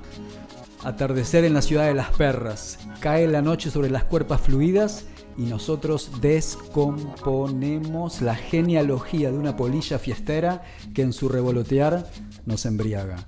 Somos Nicolás Martínez Y Omar Beretta. con la polilla acá dando vueltas y juntos hacemos Puto el que lee. traca la que lee, pute, Perra la que marica, lee. perra la que lee. Cabra, cabro. Eh, Acá estamos con nuestra polilla fiestera. Polilla, ¿cómo estás? Hola, gracias, gracias por esa intro, estaba muy genial. Bien, ¿cómo estoy? Intensa, al parecer. Intensa, embregada. Esto, Y un poco emocionada también. Esto que nos leíste es parte de tu poemario próximo Sí. a, a ser publicado. Sí, es la parte inicial además, es uno de los primeros textos que escribí y que ahora voy a publicar después de un año, dos años más o menos. Este poema tan hermoso lo leímos como hace un año sobre el Ujú. pastito, en Campo de Marte, ahí. eh, Escapando de la domingo, urbe. Escapando de la urbe. ¿Qué pasó desde aquel domingo hasta no. este sillón hoy acá en el barrio de Miraflores? Qué fuerte, ¿qué no pasó? Es la pregunta. La vida pasó, muchas cosas han cambiado. Las polillas, viste, son como estas insectas eh, feas que nadie quiere ver, ¿no? No sé si les pasa, bueno, aquí sí pasa. Que ven una polilla y es mal agüero, ¿no? La quieren matar, la quieren desaparecer, eh, traen agua, la espantan, ¿no? Y es porque a la gente les molesta, les molesta que haya alguien revoloteando por ahí, ¿no?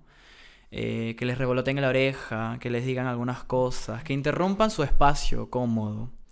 Y de esa forma habito la polilla, ¿no? Desde una cuerpe animal, ¿no? Una cuerpe animal que no encaja en la ciudad, que no encaja en la modernidad, que no encaja en este, en este estado de limbo en el que nos encontramos ahora, ¿no? Igual eh, el poemario, como ya hemos mencionado, eh, trata sobre esa aventura, sobre cómo encuentro ese habitar animal, ¿no? Cómo lo llego a encontrar. Nos estuviste comentando que tu poemario va a tratar principalmente sobre el cuerpo. Sí. Sobre sus aspectos biológico- biológicos. Desde los aspectos desde biológicos. los aspectos biológicos y todo lo demás que también conlleva. Claro, los sociales, ¿no? Hablé del aspecto biológico desde cómo sentimos corporalmente el cuerpo. O sea, desde los fluidos, desde las enfermedades, desde las propias limitaciones corporales, desde las habilidades corporales, porque digamos que en este proceso, desde que conocí a Omar hace un año, eh, mi cuerpo ha sufrido bastantes cosas. Eh, enfermado al punto de no, no poder comer. He experimentado lo que es esta, este sentimiento, esa sensación de no poder, este, o sea, de no tener el cuerpo normalmente funcionando, sino como que una falencia. Y wow, eso, eso fue como muy fuerte. También he tenido las consecuencias de, de sacarme la mierda bailando, ¿no? En la calle como loca. Porque en las performances que hacía hace mucho, ahora también las hago, pero ya un poquito menos, solía golpearme mucho las rodillas, los codos, la cadera, la cabeza, contra el suelo, lanzándome, tirándome, porque era como mi forma de mi forma de intervenir el espacio, ¿no? Como que violentándome también mi cuerpo, ¿no? Tratando de expresar como que esto nos hace, ¿no? Es esta sociedad es violenta con nosotras y yo lo expresaba de esa forma con mi cuerpo.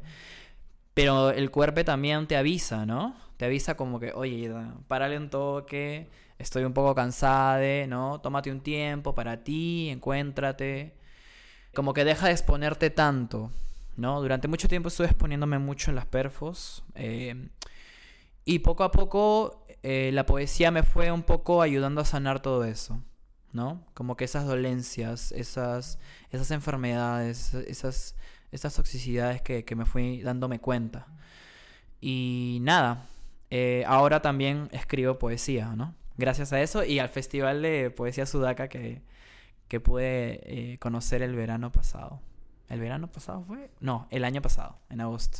Parece que hubo algo de iniciático ahí en la puna, un, un nacer a una más de las mil vidas, esta vez como Ujú. polilla. Contanos un poco de este encuentro orgiástico, milagroso, eh, Místico. místico, poético. ¿Por qué hay que, agar- hay que dejar todo y salir corriendo para las montañas a Ay, hacer sí. poesía con les amigues ahí por, por la puna? Sí, ¿por qué no es la pregunta? ¿Qué hacemos aquí es la pregunta, no? Yo me la sigo preguntando todos los días. Luego recuerdo que tengo cosas pendientes que hacer, ¿no? Tengo que sacar el poemario, tengo que terminar de graduarme como historiadora y luego ya me voy, de todas maneras. Eh, ¿Qué no pasó en el festival? Yo creo que fue un ritual como que mm, ancestral, ¿no? De, de cabras, de travesti, de machonas o de que, queguas, como le dicen a- en, en Bolivia, ¿no? Queguas, no sé si lo pronuncio bien.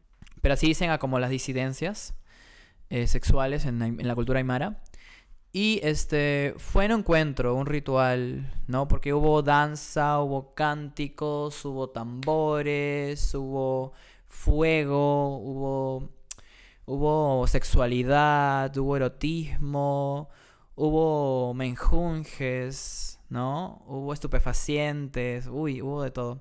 Entonces yo creo que fue como un harén de cabras, de brujas, que se encontraban en esta vida, en este momento, y que se encontraban a través de la poesía, del arte y del habitar sus cuerpos como maricas, ¿no? Como queguas. Para mí fue muy genial. Realmente yo tenía mi viaje programado en Bolivia por dos semanas. Ya habían pasado las dos semanas. Yo viajé al Cusco para presentar un libro en ese momento, eh, que era mi trabajo. Y luego me enteré de que iba a haber el festival una semana después. Y no lo dudé en regresar otra vez a Bolivia. Sí, me fui una semana y regresé una semana. Porque dije, tengo que ir, tengo que conocer estas hermosas cabras que escriben de otros lugares.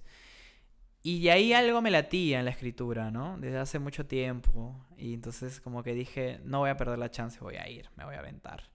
Y parte de por qué ahora escribo es porque fui a ese festival y todas esas cabras maravillosas que escriben, poetisas, hermosas, me convencieron que tenía que hacerlo.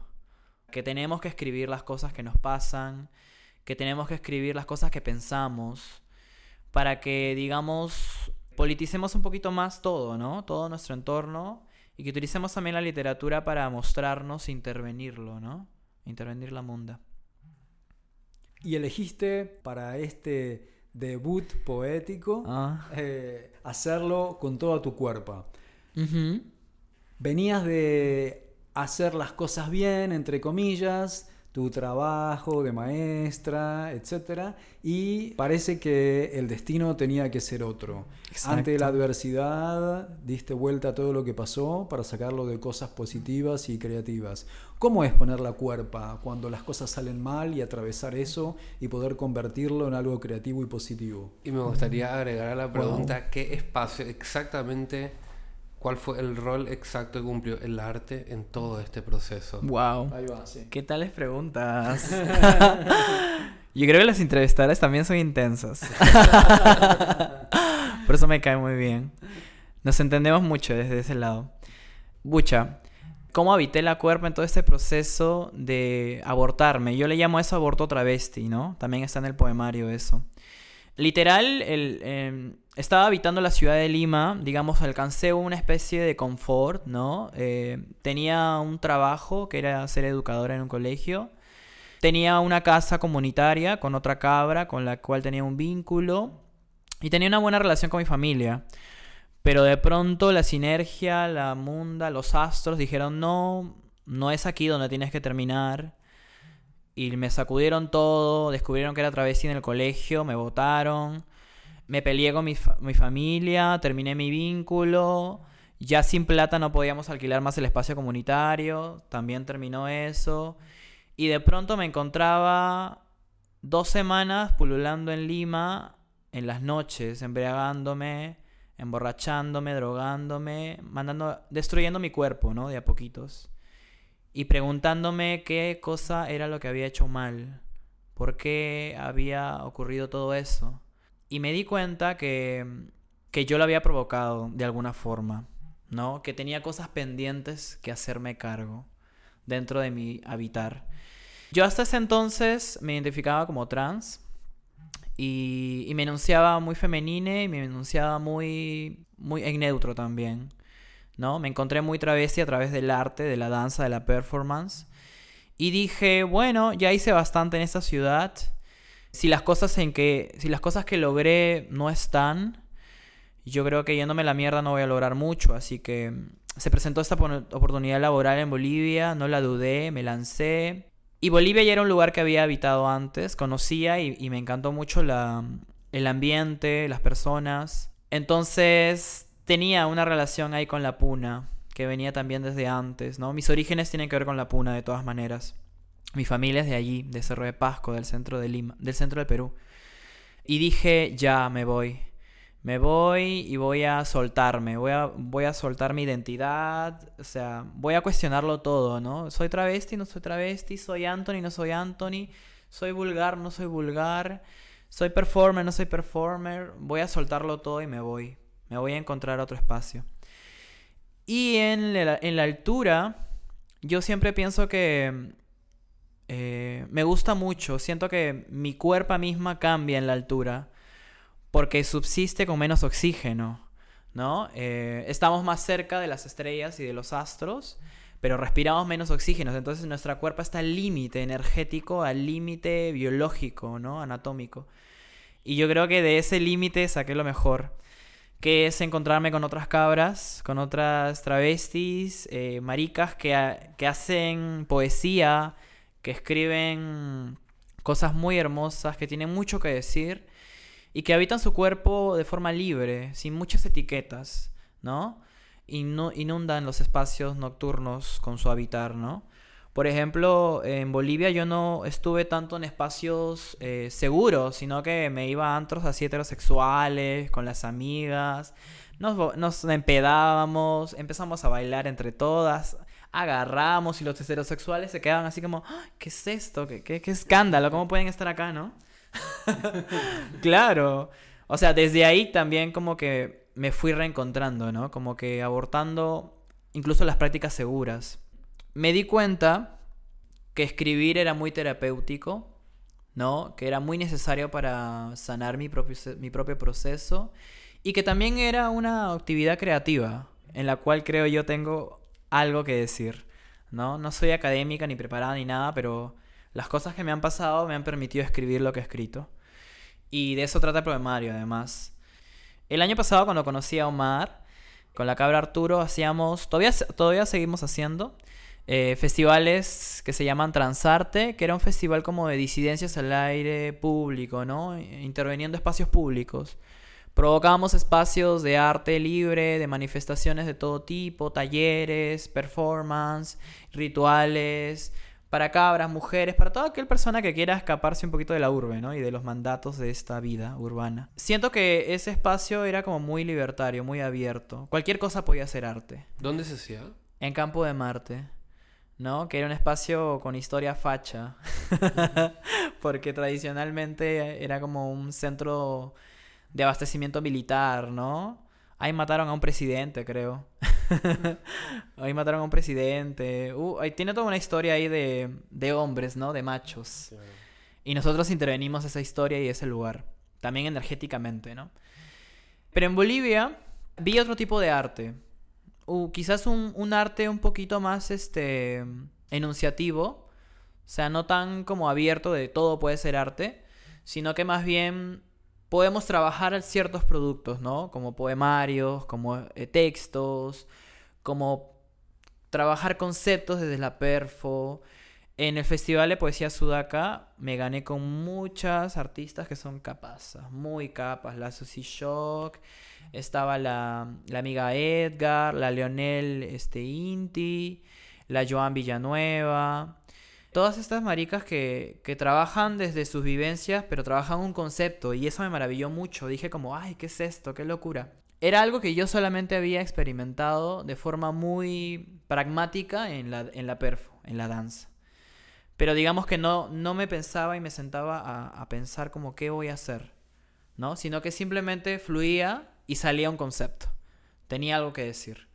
Era muy anarca también en el arte aquí. Pero en Bolivia me, me fui dando cuenta que, que hay una forma conceptual también de trabajar el arte. Y que también las cabras lo podemos hacer. Y ahora eh, el poemario es un intento de eso, ¿no? Estoy trabajando un concepto muy loco, no sé, nunca, vi, nunca, he nunca he leído algo así. El poemario no va a tener eh, una autoría, eh, va a ser multiautórico, o sea, hay muchas que van a escribir en el poemario. Todas las identidades, personalidades y performatividades que he habitado en estos tres años de locura, de haberme encontrado como travesti a través de la danza, luego haberme abortado y luego haberme reencontrado con la poesía como, como polilla. Todo ese proceso está en el poemario y ese es el concepto que voy a trabajar, ¿no? Yo creo que el arte lo habito de forma libertaria, todo es arte para mí, pero al mismo tiempo como todo es arte, podemos trabajar un concepto desde nuestras vivencias, como cabras, ¿no? Porque hay cosas que inevitablemente nos pasan a nosotras, ¿no? Habitemos este lugar urbano, estemos en Bolivia, estemos en Uruguay, en Paraguay, Sudacas, en el hemisferio norte. Hay cosas que por ser cabras, por ser travestis, por ser disidentas, nos pasan. Ahí podemos como que dialogar entre nosotras. Me gusta mucho dialogar entre, entre cabras que hacen algo. Claro, articular y tejer esa Ujú. de cabras. Sí, es lo que están ustedes, es lo que están haciendo Lo ustedes. que intentamos. Sí, es, es hermoso ver que la mayoría o casi todas las compañeras poetas que está mencionando aquí Polilla eh, estuvimos, vamos a estar, estamos en, en red, estamos viendo, ¿no? Y nos vamos a juntar. Y nos vamos- Sí, nos vamos a juntar. Y también es crear una suerte de genealogía o de colectiva, comuna, libre, por afuera de los cánones. Porque Claro. algo que me interesa entender es, así como la fluidez en la cuerpa, en el género, en la expresión, es algo que de repente se va viviendo con mayor naturalidad y se puede aceptar. Hoy me siento más travesti, hoy me siento más masculine, hoy me siento más femenina y lo voy expresando de esta manera. Claro. Eso también se traspasa al arte que haces, ¿no? Sí, de todas maneras, justo que ahora estás mencionando, eh, eso creo que no lo mencioné, soy una polilla travesti. El concepto de travesti para mí es más que una identidad, sino es como un habitar el cuerpo, ¿no? Yo habito mi cuerpo de forma travestida.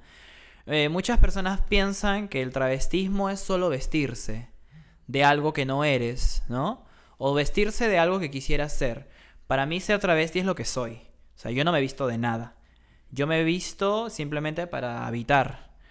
Pero yo soy en vestido, soy en pantalón, soy en tacón, soy en zapatillas, soy en gorro, soy en sombrilla, soy en, en lo que quiera ponerme, porque al fin y al cabo son ropas, o sea, todos, todos deberíamos andar calatas, ¿no? yo creo que ahí, ahí deberíamos apuntar. Y justo el sexo género fluido, que creo que se está hablando mucho ahora, el abolicionismo de género, ¿no? Todos estos debates que, que, surgen a partir de que dicen que el sexo es algo natural, ¿no? Es algo natural tener pene y ser masculina, es algo natural tener vulva y ser femenina, y todo lo demás es antinatural, todo lo demás es un invento, es ideología de género, como le dicen en, este, en Latinoamérica. Hay toda una agenda política de eso muy fuerte, y yo creo que ya es hora de que nosotras, más allá de las marchas y de las respuestas políticas que se están gestando, hablemos de eso, ¿no? Y les digamos a estas personas que piensan que solo somos genitales y que solo tenemos que reproducirnos para cumplir un mandato de un dios facho y macho en el que creen hace cuacho- 800 años y que viene de otra cultura que no es la nuestra, para decirles a, a ellas que no, nosotras existimos antes que sus iglesias.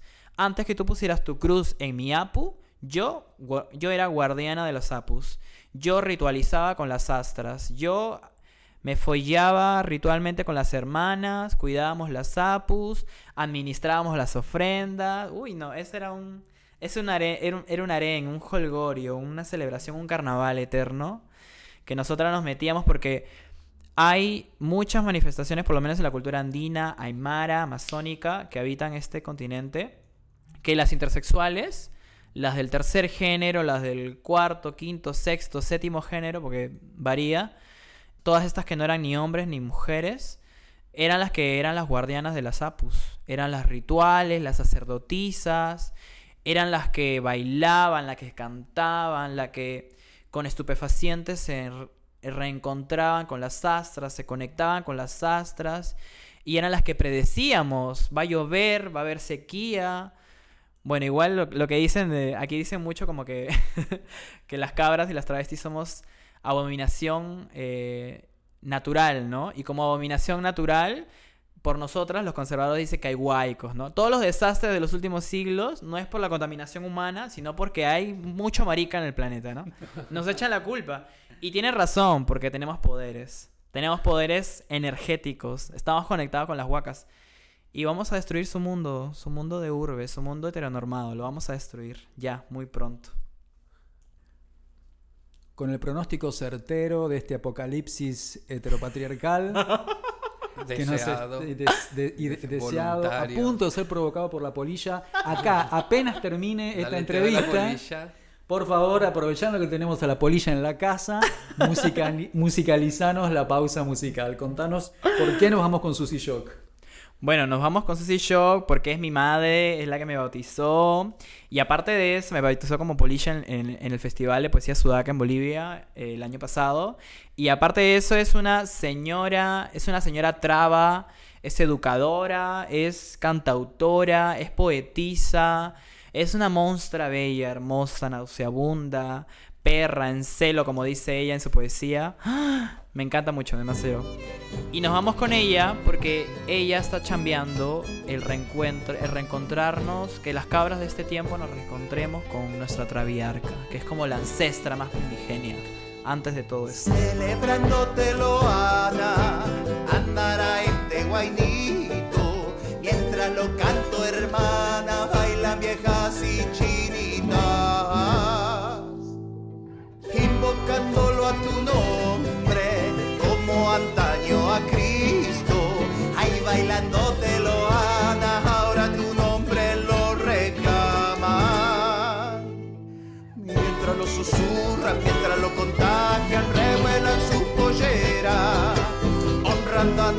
a nuestra traviarca.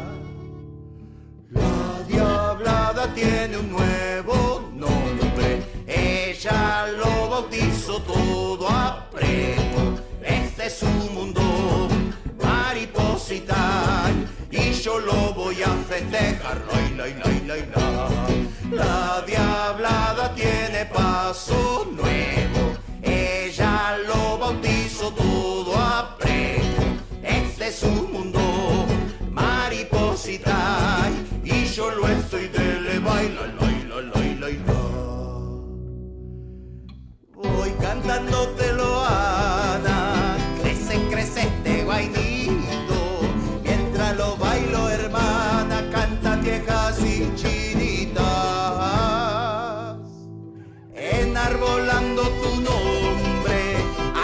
a los edictos. La diablada tiene un nuevo nombre. Ella lo bautizó todo a prego. Este es su mundo, mariposita. Y yo lo voy a festejar. La. La diablada tiene paso nuevo. Ella lo bautizó todo a prego. Su mundo, mariposita. Y yo lo estoy de le baila, laila, laila, laila. Celebrándotelo, Ana, andará este guainito.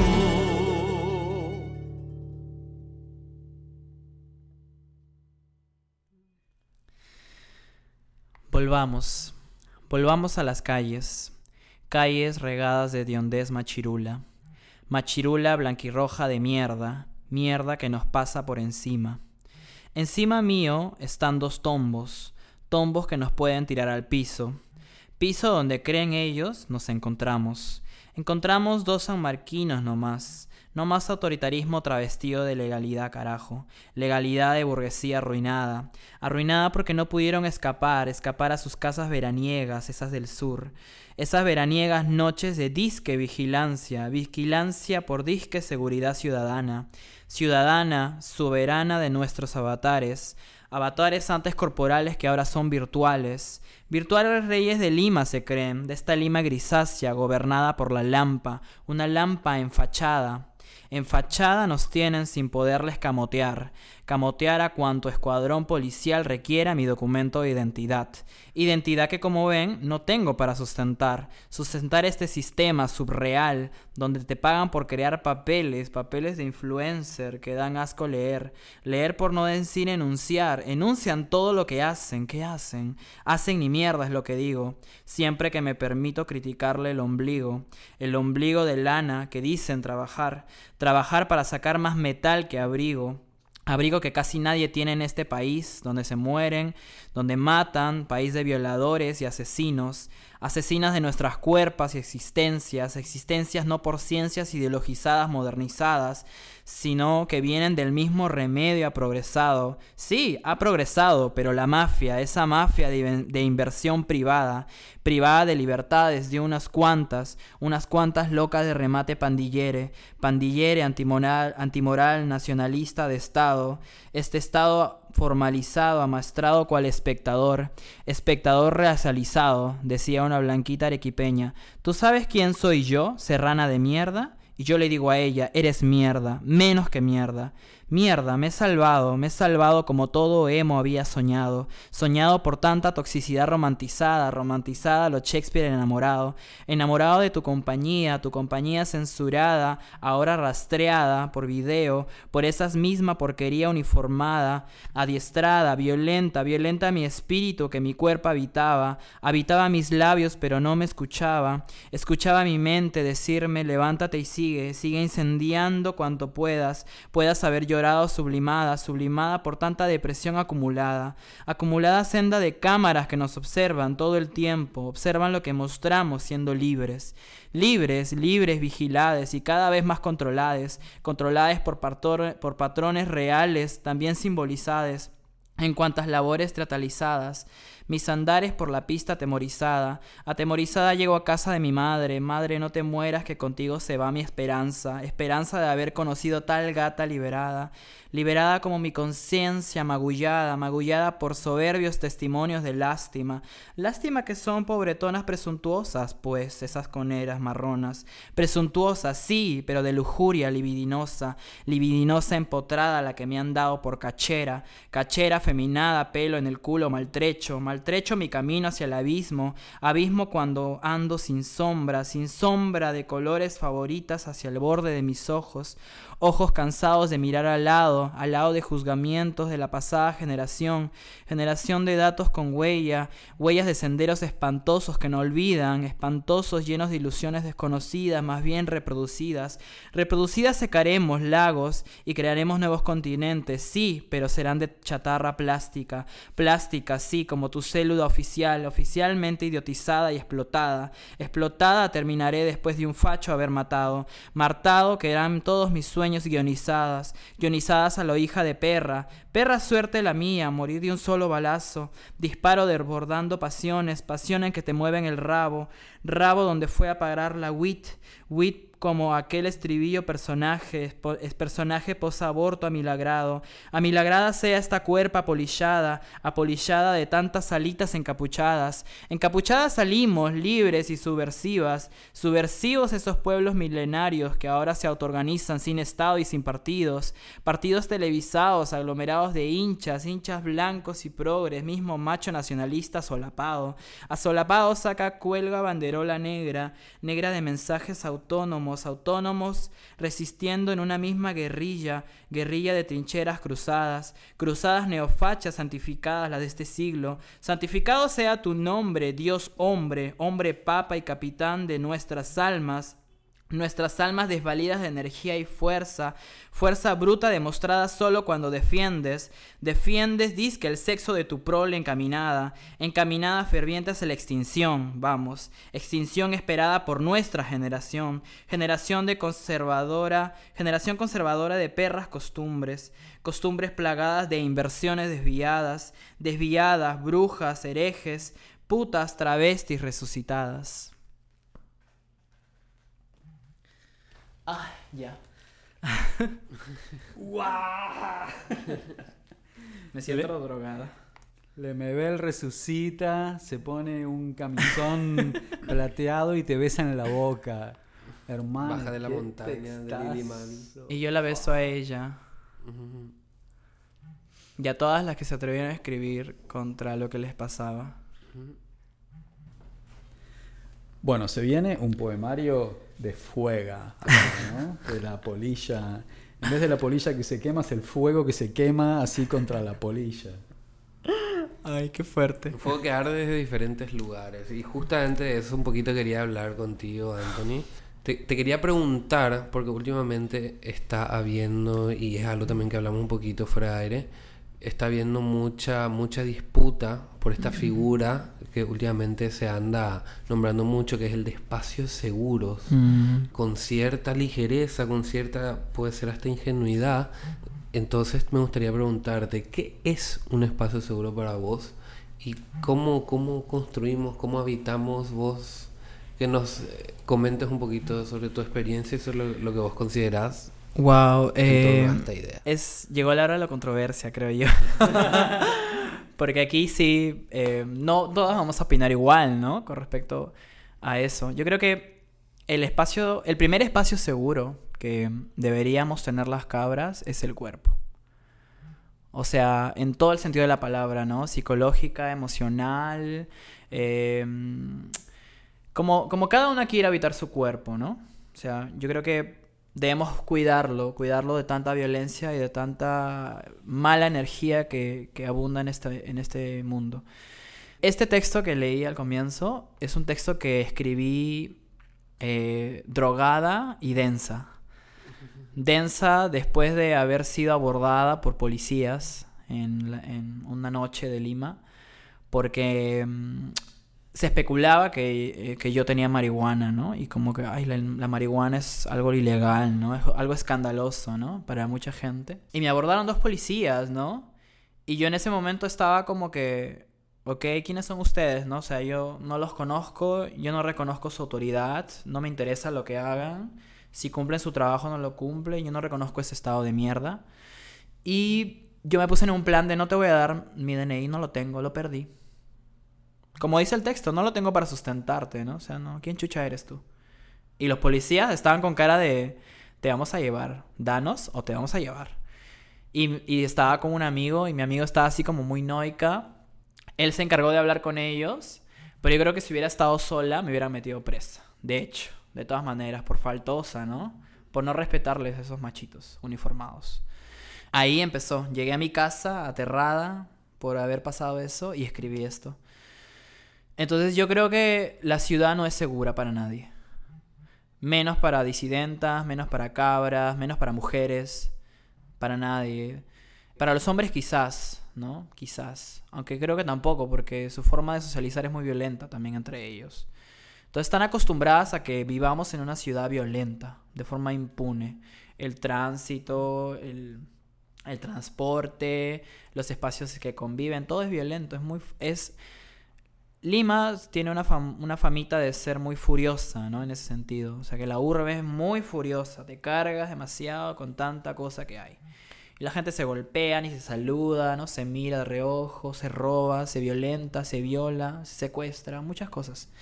Entonces, en ese escenario, ¿qué hacemos las cabras? ¿Qué hacemos para, para tratar de habitar esta ciudad, ¿no? Una salida, la que, en la que creía mucho el año pasado, cuando conocí a Omar, eh, provocar espacios seguros, donde no los había, ¿no? Y invadir un parque que normalmente es inseguro para volverlo seguro para nosotras.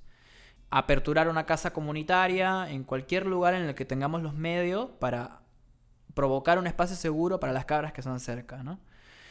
Como que un poco yo siento que los espacios seguros son un privilegio.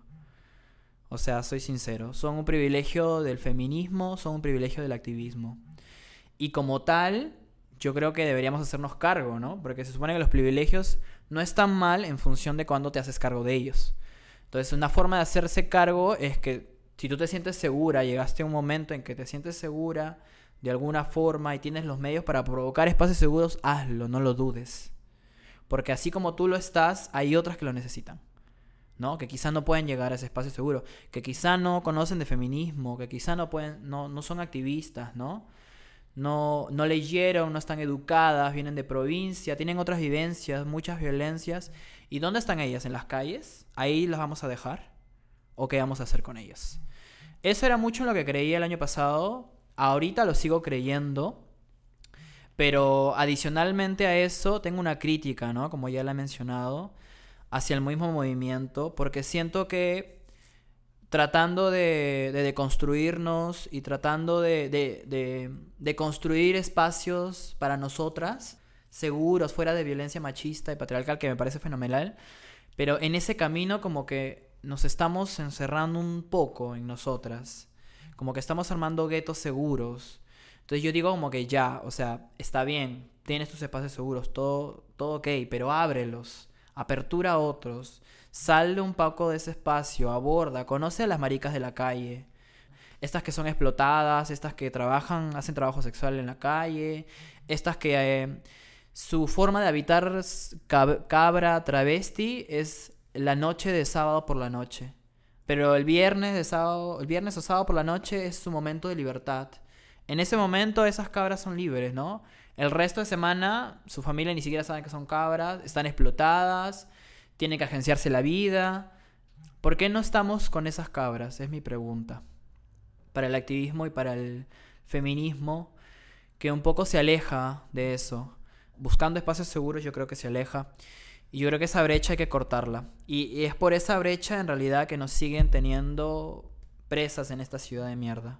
Si superamos esa brecha, mm, muy poco la contarían los heterosexuales, yo creo. De todas maneras, ya armaríamos todo ya para, para botarlos de este estado de mierda. Vamos a llegar a ese apocalipsis que estaba comentando un ratito antes, ¿verdad?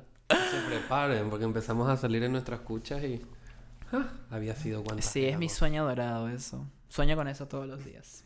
Rita Segato habla por ahí también de la getificación, ¿no? De ciertos movimientos y ella incluso hablando del feminismo dice que hay que ser radicalmente plurales, plurales antes que feministas, ¿no? En- respecto de, de esa lucha. Si la traspolamos a lo que estamos hablando aquí, hace poco la activista, activista J. Mombasa, J. Mombasa, decía que los lugares seguros son un buen espacio para sanar, para pensar, sí. para articular, pero que no son un proyecto de mundo. ¿Cómo ves esto respecto de la, de la articulación que De vos estás maneras. proponiendo? De todas maneras, yo creo que sí. Estoy muy de, eh, muy de acuerdo con ese planteamiento porque mm, también soy consciente que los espacios seguros son necesarios. Como dijiste, para sanar, para, digamos, este, curarnos, ¿no? Acompañar nuestros procesos de violencias. Pero no es un fin, ¿no? No es un fin. Yo creo que el fin sería... Ay, no sé, qué densa pregunta. Es que creo que no hay un fin, creo que creo que son ciclos. Yo ahora que habito la polilla me he dado cuenta que no, no hay un inicio ni un fin, eso es lo que te vende la, la historia occidental, ¿no? Pero las cabras que yo he conocido, las ancestras, ellas no, no vivieron pensando como, ¿cómo me voy a morir? No, solo lo vivieron, ¿no? Y se agenciaron la comida, se agenciaron el placer y vivieron y resistieron.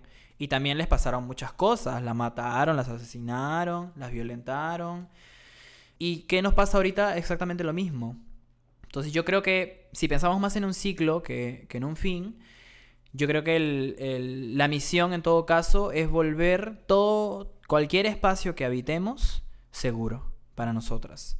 ¿Y cómo hacemos eso? Armándonos. O sea, literal, preparando nuestra cuerpa para enfrentarnos con los machos que nos quieran violentar. O sea, esa es una forma práctica y bien, bien específica para asegurarnos de que el espacio que habitemos sea seguro para nosotros. Polilla, vos tenés una enorme capacidad de transformación y también de creación de mundos alrededor tuyo que afectan, tocan, transforman a las personas que están metidas en todo ese mundo. Contanos lo Gracias, de bebé. las Esa es la verdad, sí. Contanos lo de las fiestas. Ay, las fiestas. Justamente también va en sincronía también con los espacios seguros, porque el año pasado yo habitaba mucho, como estaba en la onda de performer, habitaba mucho estas fiestas eh, que se vendían un poco como feministas, ¿no? Espacios seguros, aquí nadie te va a juzgar cómo bailas, ¿no? Pero cuando yo las habitaba me daba cuenta que igual pasaban cositas, ¿no? Así como habían cositas todavía. Y dentro de las mismas cabras, ¿no? Entonces yo en ese momento como que me denciaba, pero lo dejaba pasar. Pero en un tiempo acá en la que ya me aborté, empecé a evitar la, la identidad de polilla y dije, no, voy a ser más frontal, voy a, voy a hacerle más, más crítico a esto. Dije, voy a crear, ¿no? Voy a, voy a provocar espacios de placer nocturno, porque esas son las fiestas para las cabras, espacios de placer nocturno que no tenemos, ¿no? Que no tenemos como que para nuestra economía y que no tenemos como para nuestras, nuestros gustos, ¿no? Nuestros placeres, nuestros deseos, mejor dicho. Entonces dije voy a hacer un tono, pero este tono tiene que ser un tono totalmente abierto. O sea, aquí cualquier persona puede hacer lo que quiera hacer. Entonces lo llamé tracatono y me lancé, hice un tracatono el verano pasado. Contale a la audiencia qué significa tono, que no en todos los países saben exactamente Claro, qué es. traca es como travesti, traba, trans, ¿no? Y tono es como una fiesta, ¿no? Así se le dice en Lima, como en la jerga. Entonces el tracatono era una fiesta de travestis, de, de tracas, de trans, de cabras, ¿no? Pero no era exclusivamente de ellas, sino que era abierta. La propuesta era como que así tú desees lo que desees sexualmente, puedes hacer lo que quieras en esta fiesta. De repente experimentas, de repente fluyes, te abres y no sé, como quieras.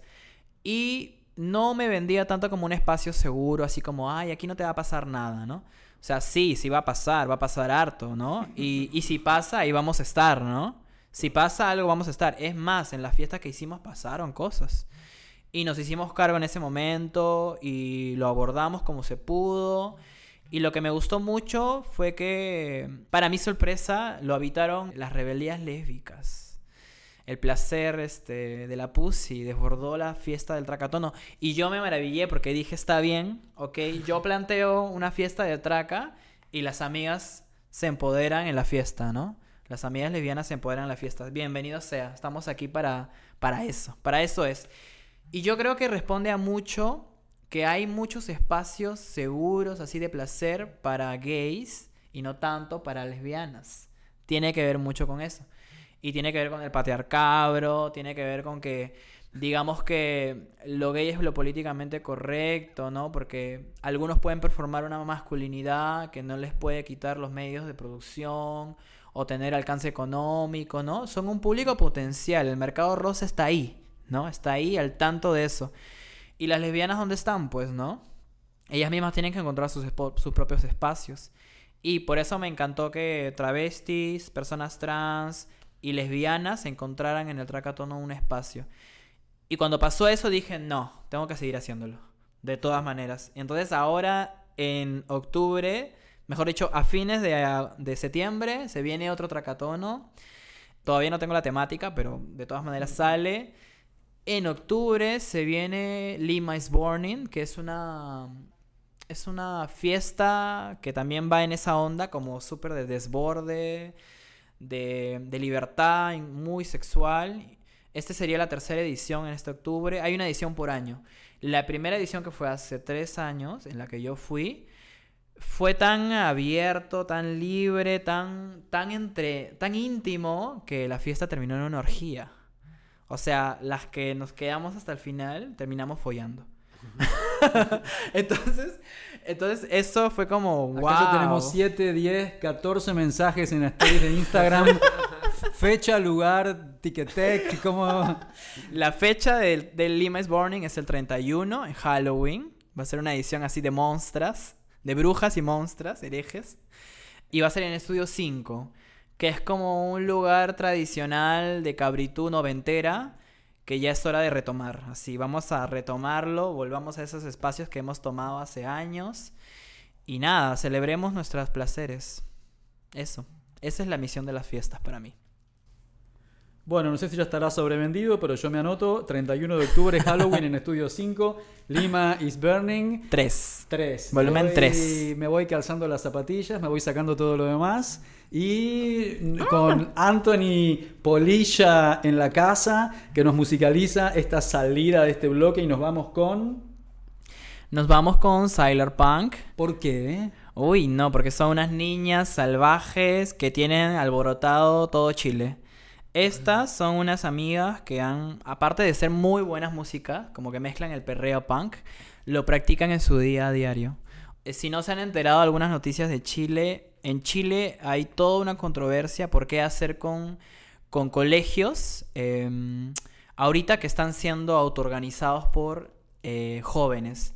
Y estas jóvenes están diciendo, ¿saben qué? No me creo tu cuento moderno, no me, no me creo tu cuento de progreso, ¿no? Yo soy una niña salvaje, voy a habitar este espacio de ciudad, pero para decirte que lo que tú estás defendiendo está cagado, está caduco, ya basta, deja de hacerlo. Y lo hacen de forma práctica, toman sus colegios, si viene la policía se le enfrentan, ya le han sacado la mierda a varios policías, ¿no? Tienen esa consigna de no tenerle miedo, de enfrentarles, y eso a mí me inspira mucho. Yo cuando, cuando sea grande quiero ser como ellas. me estoy armando para ser como ellas. Entonces nos vamos con este perreo punk que además Perreo es un manifiesto punk. político. Aprender fuego todo. Ahí vamos. Sí. Esto es Sailor Punk con niña de Bacle. Todo va a caer. Destrucción. Hacer arte con una valijita. Antes soñaba con muebles de estilo, pero cuando acepté mi pobreza y mi transhumancia, empecé a coleccionar valijas, maletines y sobres. Hay dos personas que inspiraron a esta. La primera fue una gran maestra que hace 10 años, luego de una clase, sugirió, vayan guardando estas cositas en sus valijas. Creo que era metafórica la cosa, pero yo me lo tomé muy literal. La segunda fue una amiga fotógrafa que mientras nos pasábamos datas de leoninas, me comentó de un ejercicio de poner una valija lo que necesitamos. Solo lo que necesitamos ahora, aquí y ahora. Recordé que desde los 8 años vengo juntando muchas mochilas sobre mi espalda. Entonces decidí cambiar esas mochilas por maletines. Conseguí un maletín de maquillaje del Teatro Colón que se vendía en la calle. Me propuse que sería para empezar a trabajar cómo ser artista, es decir, que ser artista sea parte de mi día. Entonces a cada ensayo salía con un libreto, agua, toalla en la mano, lápices y algunos calzones en la valija. En este último tiempo de transición no tenía ganas ni de salir de casa, mucho menos de subirme a un escenario. Pero si salía de casa, estaba horas pensando estrategias para hacer de mi valija un camarín. Porque en Buenos Aires hay espacios que ni siquiera te dan agua, mucho menos pensar que te van a tener un espejo o una luz o algo llamado camarín. Y una resuelve. Hace dos semanas hice dos shows seguidos. Secretamente yo estaba feliz porque no me había complicado la existencia con valijas, bolsos, mochilas, micrófonos, luces para intervenir los espacios y dejarlos lo más fifi que pueda. Para brillar ahora tenía lo necesario. Una paleta para retoques, un espejo, un cambio de vestuario, agua, flyers y mis piedras protectoras. Es un proceso y seguir entrenando mi valija es un logro. Si vieran la cantidad de cosas que llevaba a los teatros y a los centros culturales del 2013. Ahora en Asunción anduve con mi nuevo fetiche, una valija que me traje de Bogotá. Es de maquillaje y tiene dos pisos. En el último show estuve sola. Tenía mucha ansiedad y mucho miedo porque hace rato que no estaba sin acompañante. Pero me abracé mi valija. Recordé que en mis valijas también tenía libros, textos, experiencias y habían algunas canciones también. Pero sobre todo todo un proceso para compartir. Me sentí liviana, la valija era yo. Y todo lo que tengo para brillar ya está conmigo. Me puedo abrir y compartirles un universo. El mío, el de una marica fronteriza que sigue en movimiento.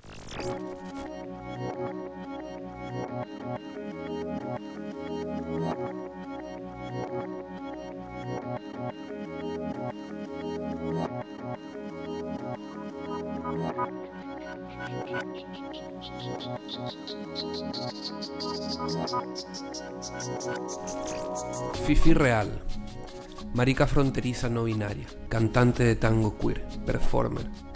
En el 2012 forma el grupo Fifi Tango, donde canta, escribe y produce espectáculos que cruzan las luchas del colectivo LGBTIQ con la música popular. De versátil registro y variados matices, politiza con ingenio desde su interpretación salones, milongas y grandes escenarios, generando siempre la intimidad y el diálogo que el público necesita para sensibilizarse sobre las realidades.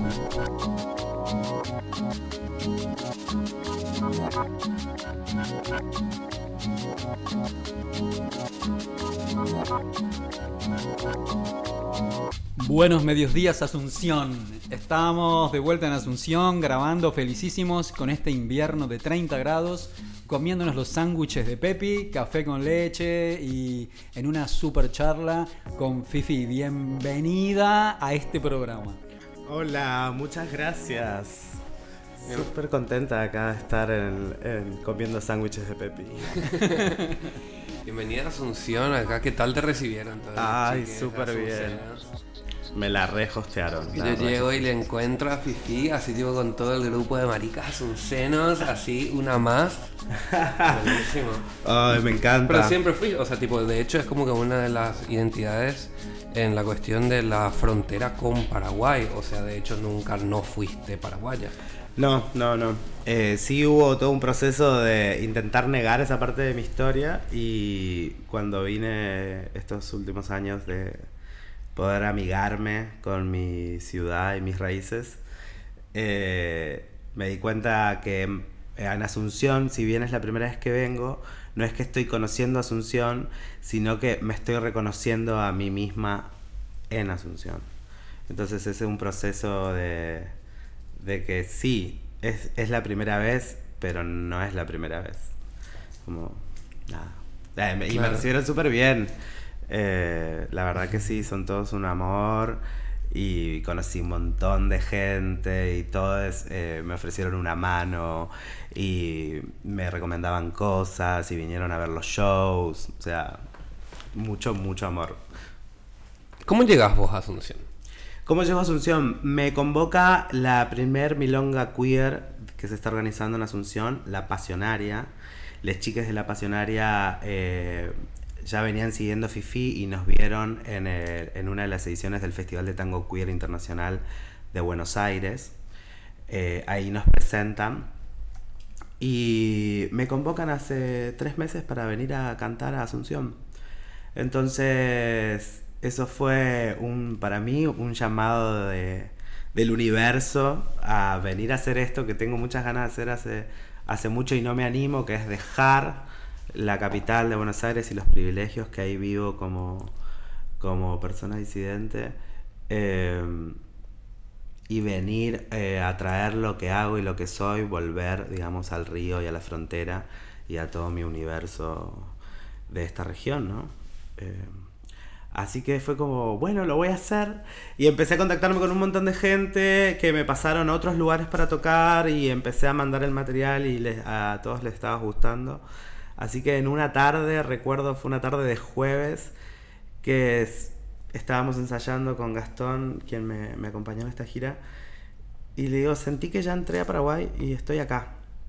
Y ese, ese fue como un poder de, de confiar eh, en que una está en todos lados y está en otras ciudades y en Latinoamérica, eh, porque somos parte y confiar en esas redes que se puede entender y que necesitamos hacerlo también desde eh, el, el movimiento queer, ¿no? De lo no binario, desde lo transfeminista, desde las intersecciones y de toda la comunidad LGTBQI+, que estamos y tenemos que tejer redes. Entonces, cuando llegué para acá fue como súper, lindo como se extendió eh, esa red de contención y me dieron un abrazo enorme. Y de hecho se extendió un montón, porque cantaste en La Pasionaria, en el Café Consulado, en la Serafina Andrácena, en el Juan de, en la Caófera, en el Teatro Municipal, en la Chispa. Yo creo que hay fifí En la por calle. los 100 barrios asuncenos. Contanos esto, el público, la gente, quizás para los que se acercan, ya, ya estaba la Milonga La Pasionaria. ¿Cómo fue el, el contacto con la gente? ¿Cuáles las preguntas, los intereses? Fue súper cálido el recibimiento. Eh, después de cada show siempre se acercaron a, felicitar y, y veía que disfrutaban mucho también y creo que se estaba entendiendo esta propuesta de que sea música popular y que sea recuperar un espacio hegemónico, reapropiarnos. Y creo que eso llegaba y mucha gente sensibilizada también vi.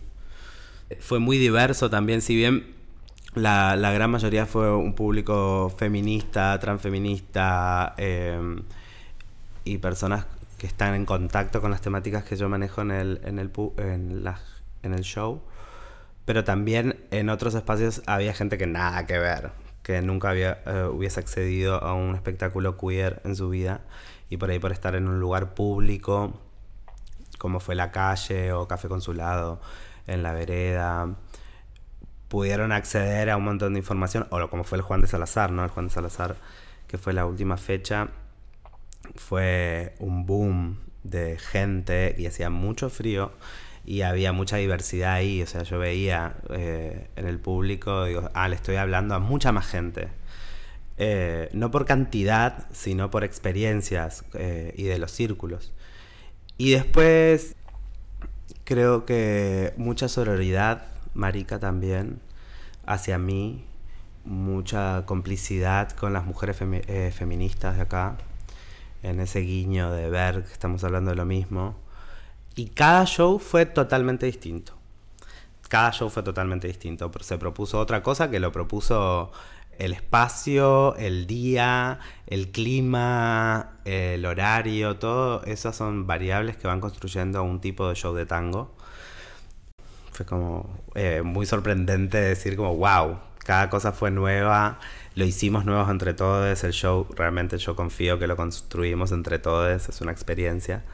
Porque lo que yo hablo es popular, lo que yo hablo es eh, algo que nos pasa, pero al mismo tiempo es muy íntimo, porque el tango tiene también esa, ese, ese poder de entrar profundo y calar en otros niveles, y la música y el instrumento y la noche hacen que la gente también pueda eh, subirse a este viaje conmigo de cada canción, ¿no?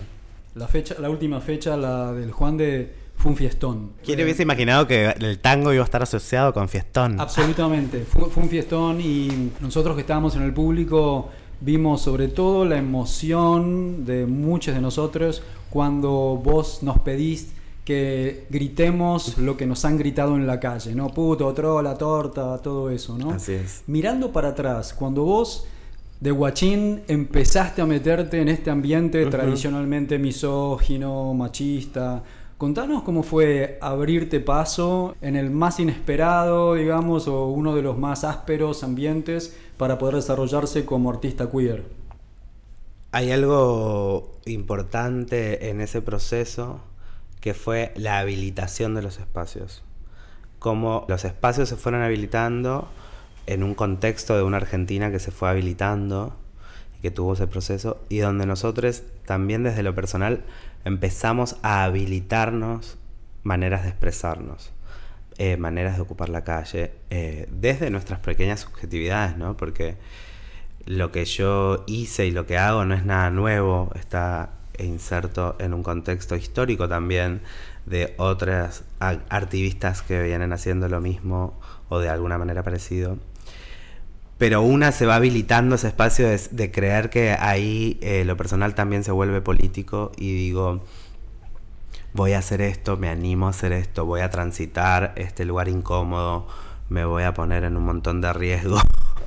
Eh, porque mi deseo de, expresarme es mucho mayor a, a cualquier cosa. Entonces cuando arranqué, arranqué dentro de un festival de tango queer, ¿no? Y estaba en un lugar contenida de alguna manera. Proponía este juego, ¿no? De, de ir mariconiceando el tango. Y en uno de los shows, creo que fue 2014, que volvíamos a Espacio Mu, que era un espacio, sigue siendo porque todavía está, pero eh, en ese lugar estaban en, otro, en otro local y ahí se cruzaron un montón de artistas disidentes haciendo fechitas y era nuestro espacio. Eh, eh, Mula Vaca es una revista cooperativa, eh, transfeminista claramente. Y a mí se me había ocurrido tomar el texto de Victoria Santa Cruz cuando descubrí Me gritaron negra de Victoria Santa Cruz. Quedé totalmente hipnotizada por esa mujer en su convicción feminista y sobre todo en su espectacularidad a la hora de organizar su bronca. En algo que estaba totalmente rítmico, que a mí jamás me salió así, jamás lo hice, no fui por ahí, pero estaba totalmente inspirada y recién me había puesto a pensar a, través de su experiencia como negra, eh, cómo mi identidad también estaba expuesta y también recibió mucha violencia desde pequeña. Desde la sexualización, ¿no? Porque en ese momento yo también estaba viviendo mi fantasía gay y estaba eh, construyendo mi identidad desde la sexualidad. No era lo que en ese momento asumía y tenía esas herramientas y con eso estaba cuando empecé a cantar tango. Entonces dije, quiero que la gente eh, grite puto porque, porque, porque la precariedad de una misma, porque no tenía un coro, no tenía ni siquiera la capacidad de organizar algo así como lo lo había hecho Victoria. Entonces digo, vamos a utilizar el público.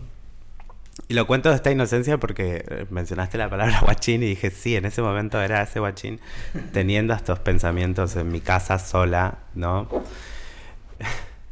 Eh, además en una ciudad súper hostil, ¿no? Como es capital. Plantearse hacer arte ahí es como, uff. Y también eh, decir que yo empecé a expresarme recién en Buenos Aires a los 21 años. Toda mi infancia en la frontera de Paraguay. Mi familia es paraguaya, la familia de mi papá es paraguayo. Y mi mamá es brasilera, mestizaje de la, de la otra frontera con Brasil, Argentina. Y viví súper reprimida, ¿no? Yo quería bailar y no podía bailar y tenía que hacer gimnasio, deportes, fútbol. Mi papá era un futbolista conocido de Guaraní, el equipo Guaraní en Posadas. Y bueno, un montón de cosas. Recién en Buenos Aires empecé como a expresarme y a los cuando terminé la carrera y apareció esta propuesta de tango, dije, bueno, dale, eh, ya había cantado en otros lugares más heterosexuales y en una primer muestra canto un tango y le cambio, eh, digo, muchachito en vez de muchachita, en el que dice, mi muchachita dulce y rubia, el mismo amor, la misma lluvia, el mismo, el mismo, el loco afán. Bueno, yo dije muchachito dulce y rubio, pues estaba requete contra enamorado de un mendocino rubio hermoso y le can- quería cantar ese tango a él, era una necesidad de hacerlo y de nombrarlo y decirlo. Y cuando dije muchachito, el guitarrista hizo como... ah, ¡Epa! y se exaltó mientras estaba tocando con otras tres guitarras y, fue como un momento. Y ese momento que lo sentí, dije, esto quiero hacer yo. Yo quiero incomodar así a la gente mientras estoy haciendo algo totalmente sincero. Bueno, volviendo a lo del grito, el griterío de puto. Salió una propuesta de un lugar contenido y yo sentía eso, ¿no? Como un espacio donde todos podían expresarse y era muy divertido también porque yo en ese momento estaba trabajando como bebé eventera en otras cosas y hacía un infantil por la mañana. Entonces estaba como, bueno, a ver, separamos en dos partes. Este lado grita puto ya. Y, este... y, eso lo hacíamos con Shirley Diamante, que es una drag tanguera que laburó con Fifi mucho tiempo. Y lo hacíamos juntas y nos cagábamos de risa y lo llegamos a hacer en la Marcha del Orgullo en el 2016 con toda la gente, ¿no? Como ese griterío es súper potente. Yo me hice la pilla y empecé a hacer eso y empiezo a contar esta transición mía, ¿no? Desde, desde pequeña hasta el final que, que me, me apropio de- del insulto. Pero eh, me empezaron a pasar un montón de cosas a lo largo, a lo largo del tiempo haciendo eso, porque me estaba exponiendo, exponiendo mi realidad, realmente sentía en unas milongas machistas o... con- era, era un espacio feminista en realidad en La Plata, pero justo ahí ese día se hacía una milonga de paquis, entonces quisieron como mezclar todo con todo y ahí, y ahí estaba Fifi, que es frontera de todo con todo, claramente. Entonces, ¿por qué no los mandamos a Fifi a que esté en el espacio feminista y al mismo tiempo en la milonga de los paquis? Y había unos señores que me miraban los, mis zapatitos blancos, en ese momento estaba más mariconcito. Mis zapatitos blancos y el aro y toda la mariconería y con la Shirley al lado. Y nos gritaban con ganas. Ellos estaban gritándonos con ganas. Y a mí me gustaba. De repente todo eso se fue volviendo un acto psicomágico de transitar eso. Eh, yo creo que la marcha del orgullo fue lo más fuerte porque eran como cuatro cuadras de personas gritando. Anda a quién estaba gritando y quién no, pero yo escuchaba muy fuerte todo. Eh, y además en medio de una tensión súper fuerte, la marcha del 2016 fue súper tensa en Buenos Aires. Fue el primer año de Macri, ¿no? Y acá en el Juan de ver todas estas reacciones de la gente, también primero leo que cuesta mucho, que cuesta mucho decir las cosas acá.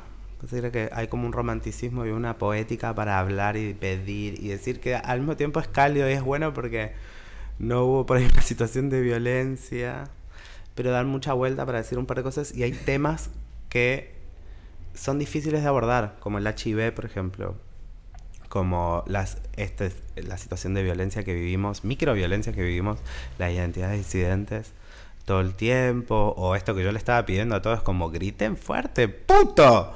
Y, y yo sé que habían aliados que tampoco querían tra- atravesar eso, porque eh, tal vez es tocar una herida, eso, es tocar una herida.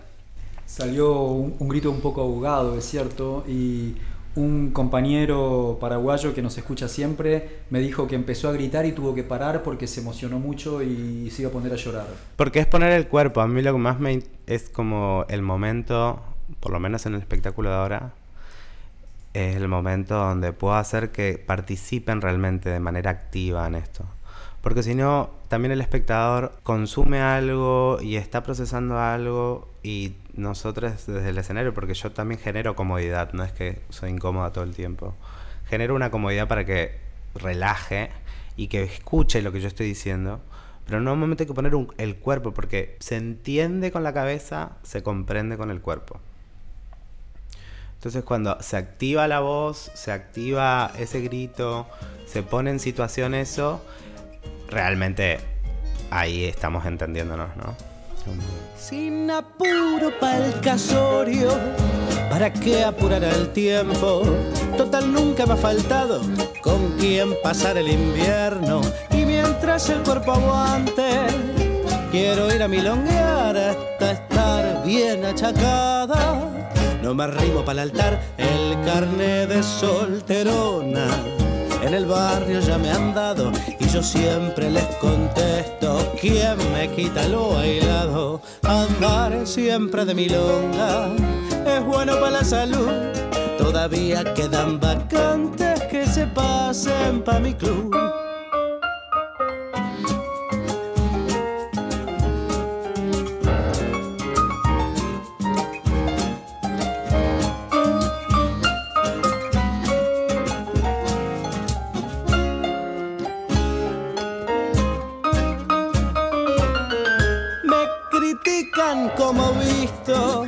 mucho taco, mucho escote. Es la envidia que han echado esos cuerpos de machote. En lugar de criticarme, mejor se podrían sacar la chombita y la careta. Pa' venir a milonguear el carne de solterona. En el barrio ya me han dado y yo siempre les contesto ¿Quién me quita lo bailado?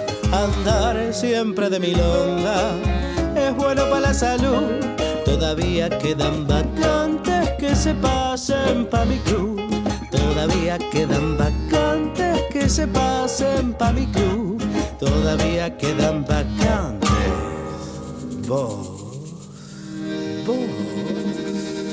y vos que se pasen pa' mi club.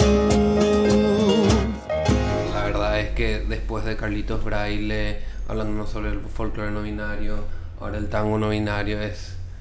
Bueno, que, que, que particularmente desde mi paraguayidad hay muchas cosas del, del tango que me parecen muy foráneos, pero por suerte Fifi logra hacerme sentir bastante cómodo con, con estas nuevas expresiones. Sobre todo recordarles a todos que eh, el espacio popular está para ser ocupado y ocupar todos los espacios también es ocupar la música con la cual nos criamos, sea cual sea, ¿no? Y, lo, y se transforma en un tango queer porque las identidades queer, digo, y digo queer en el sentido más amplio de- del término paraguas, para englobar a todas las identidades disidentes que quisieran hacer su tango. Un millón de gracias y nos vamos con este tangazo de despedida que nos regala Fifi. Nos vemos en la próxima.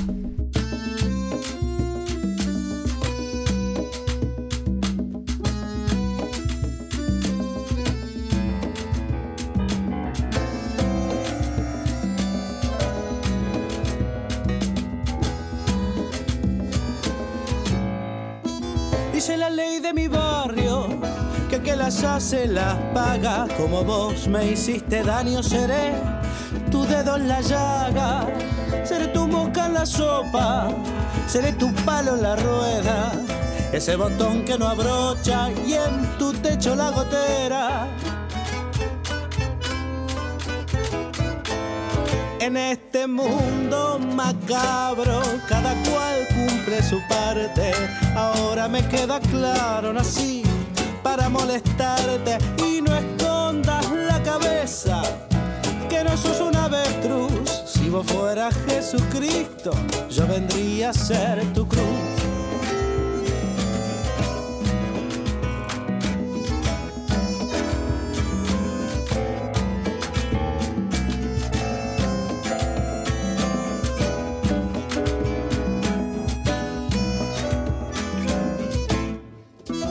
El 5 para el peso que siempre falta en la vida. La piedra de tu zapato y de tu rosa la espina. Seré el Edén la serpiente, seré el chicle en tu pelo. Seré tu birra caliente, la tuca que quema el dedo. En este mundo macabro, cada cual cumple su parte. Ahora me queda claro, nací para molestarte y no escondas la cabeza. Que no sos un avestruz. Si vos fueras Jesucristo, yo vendría a ser tu cruz.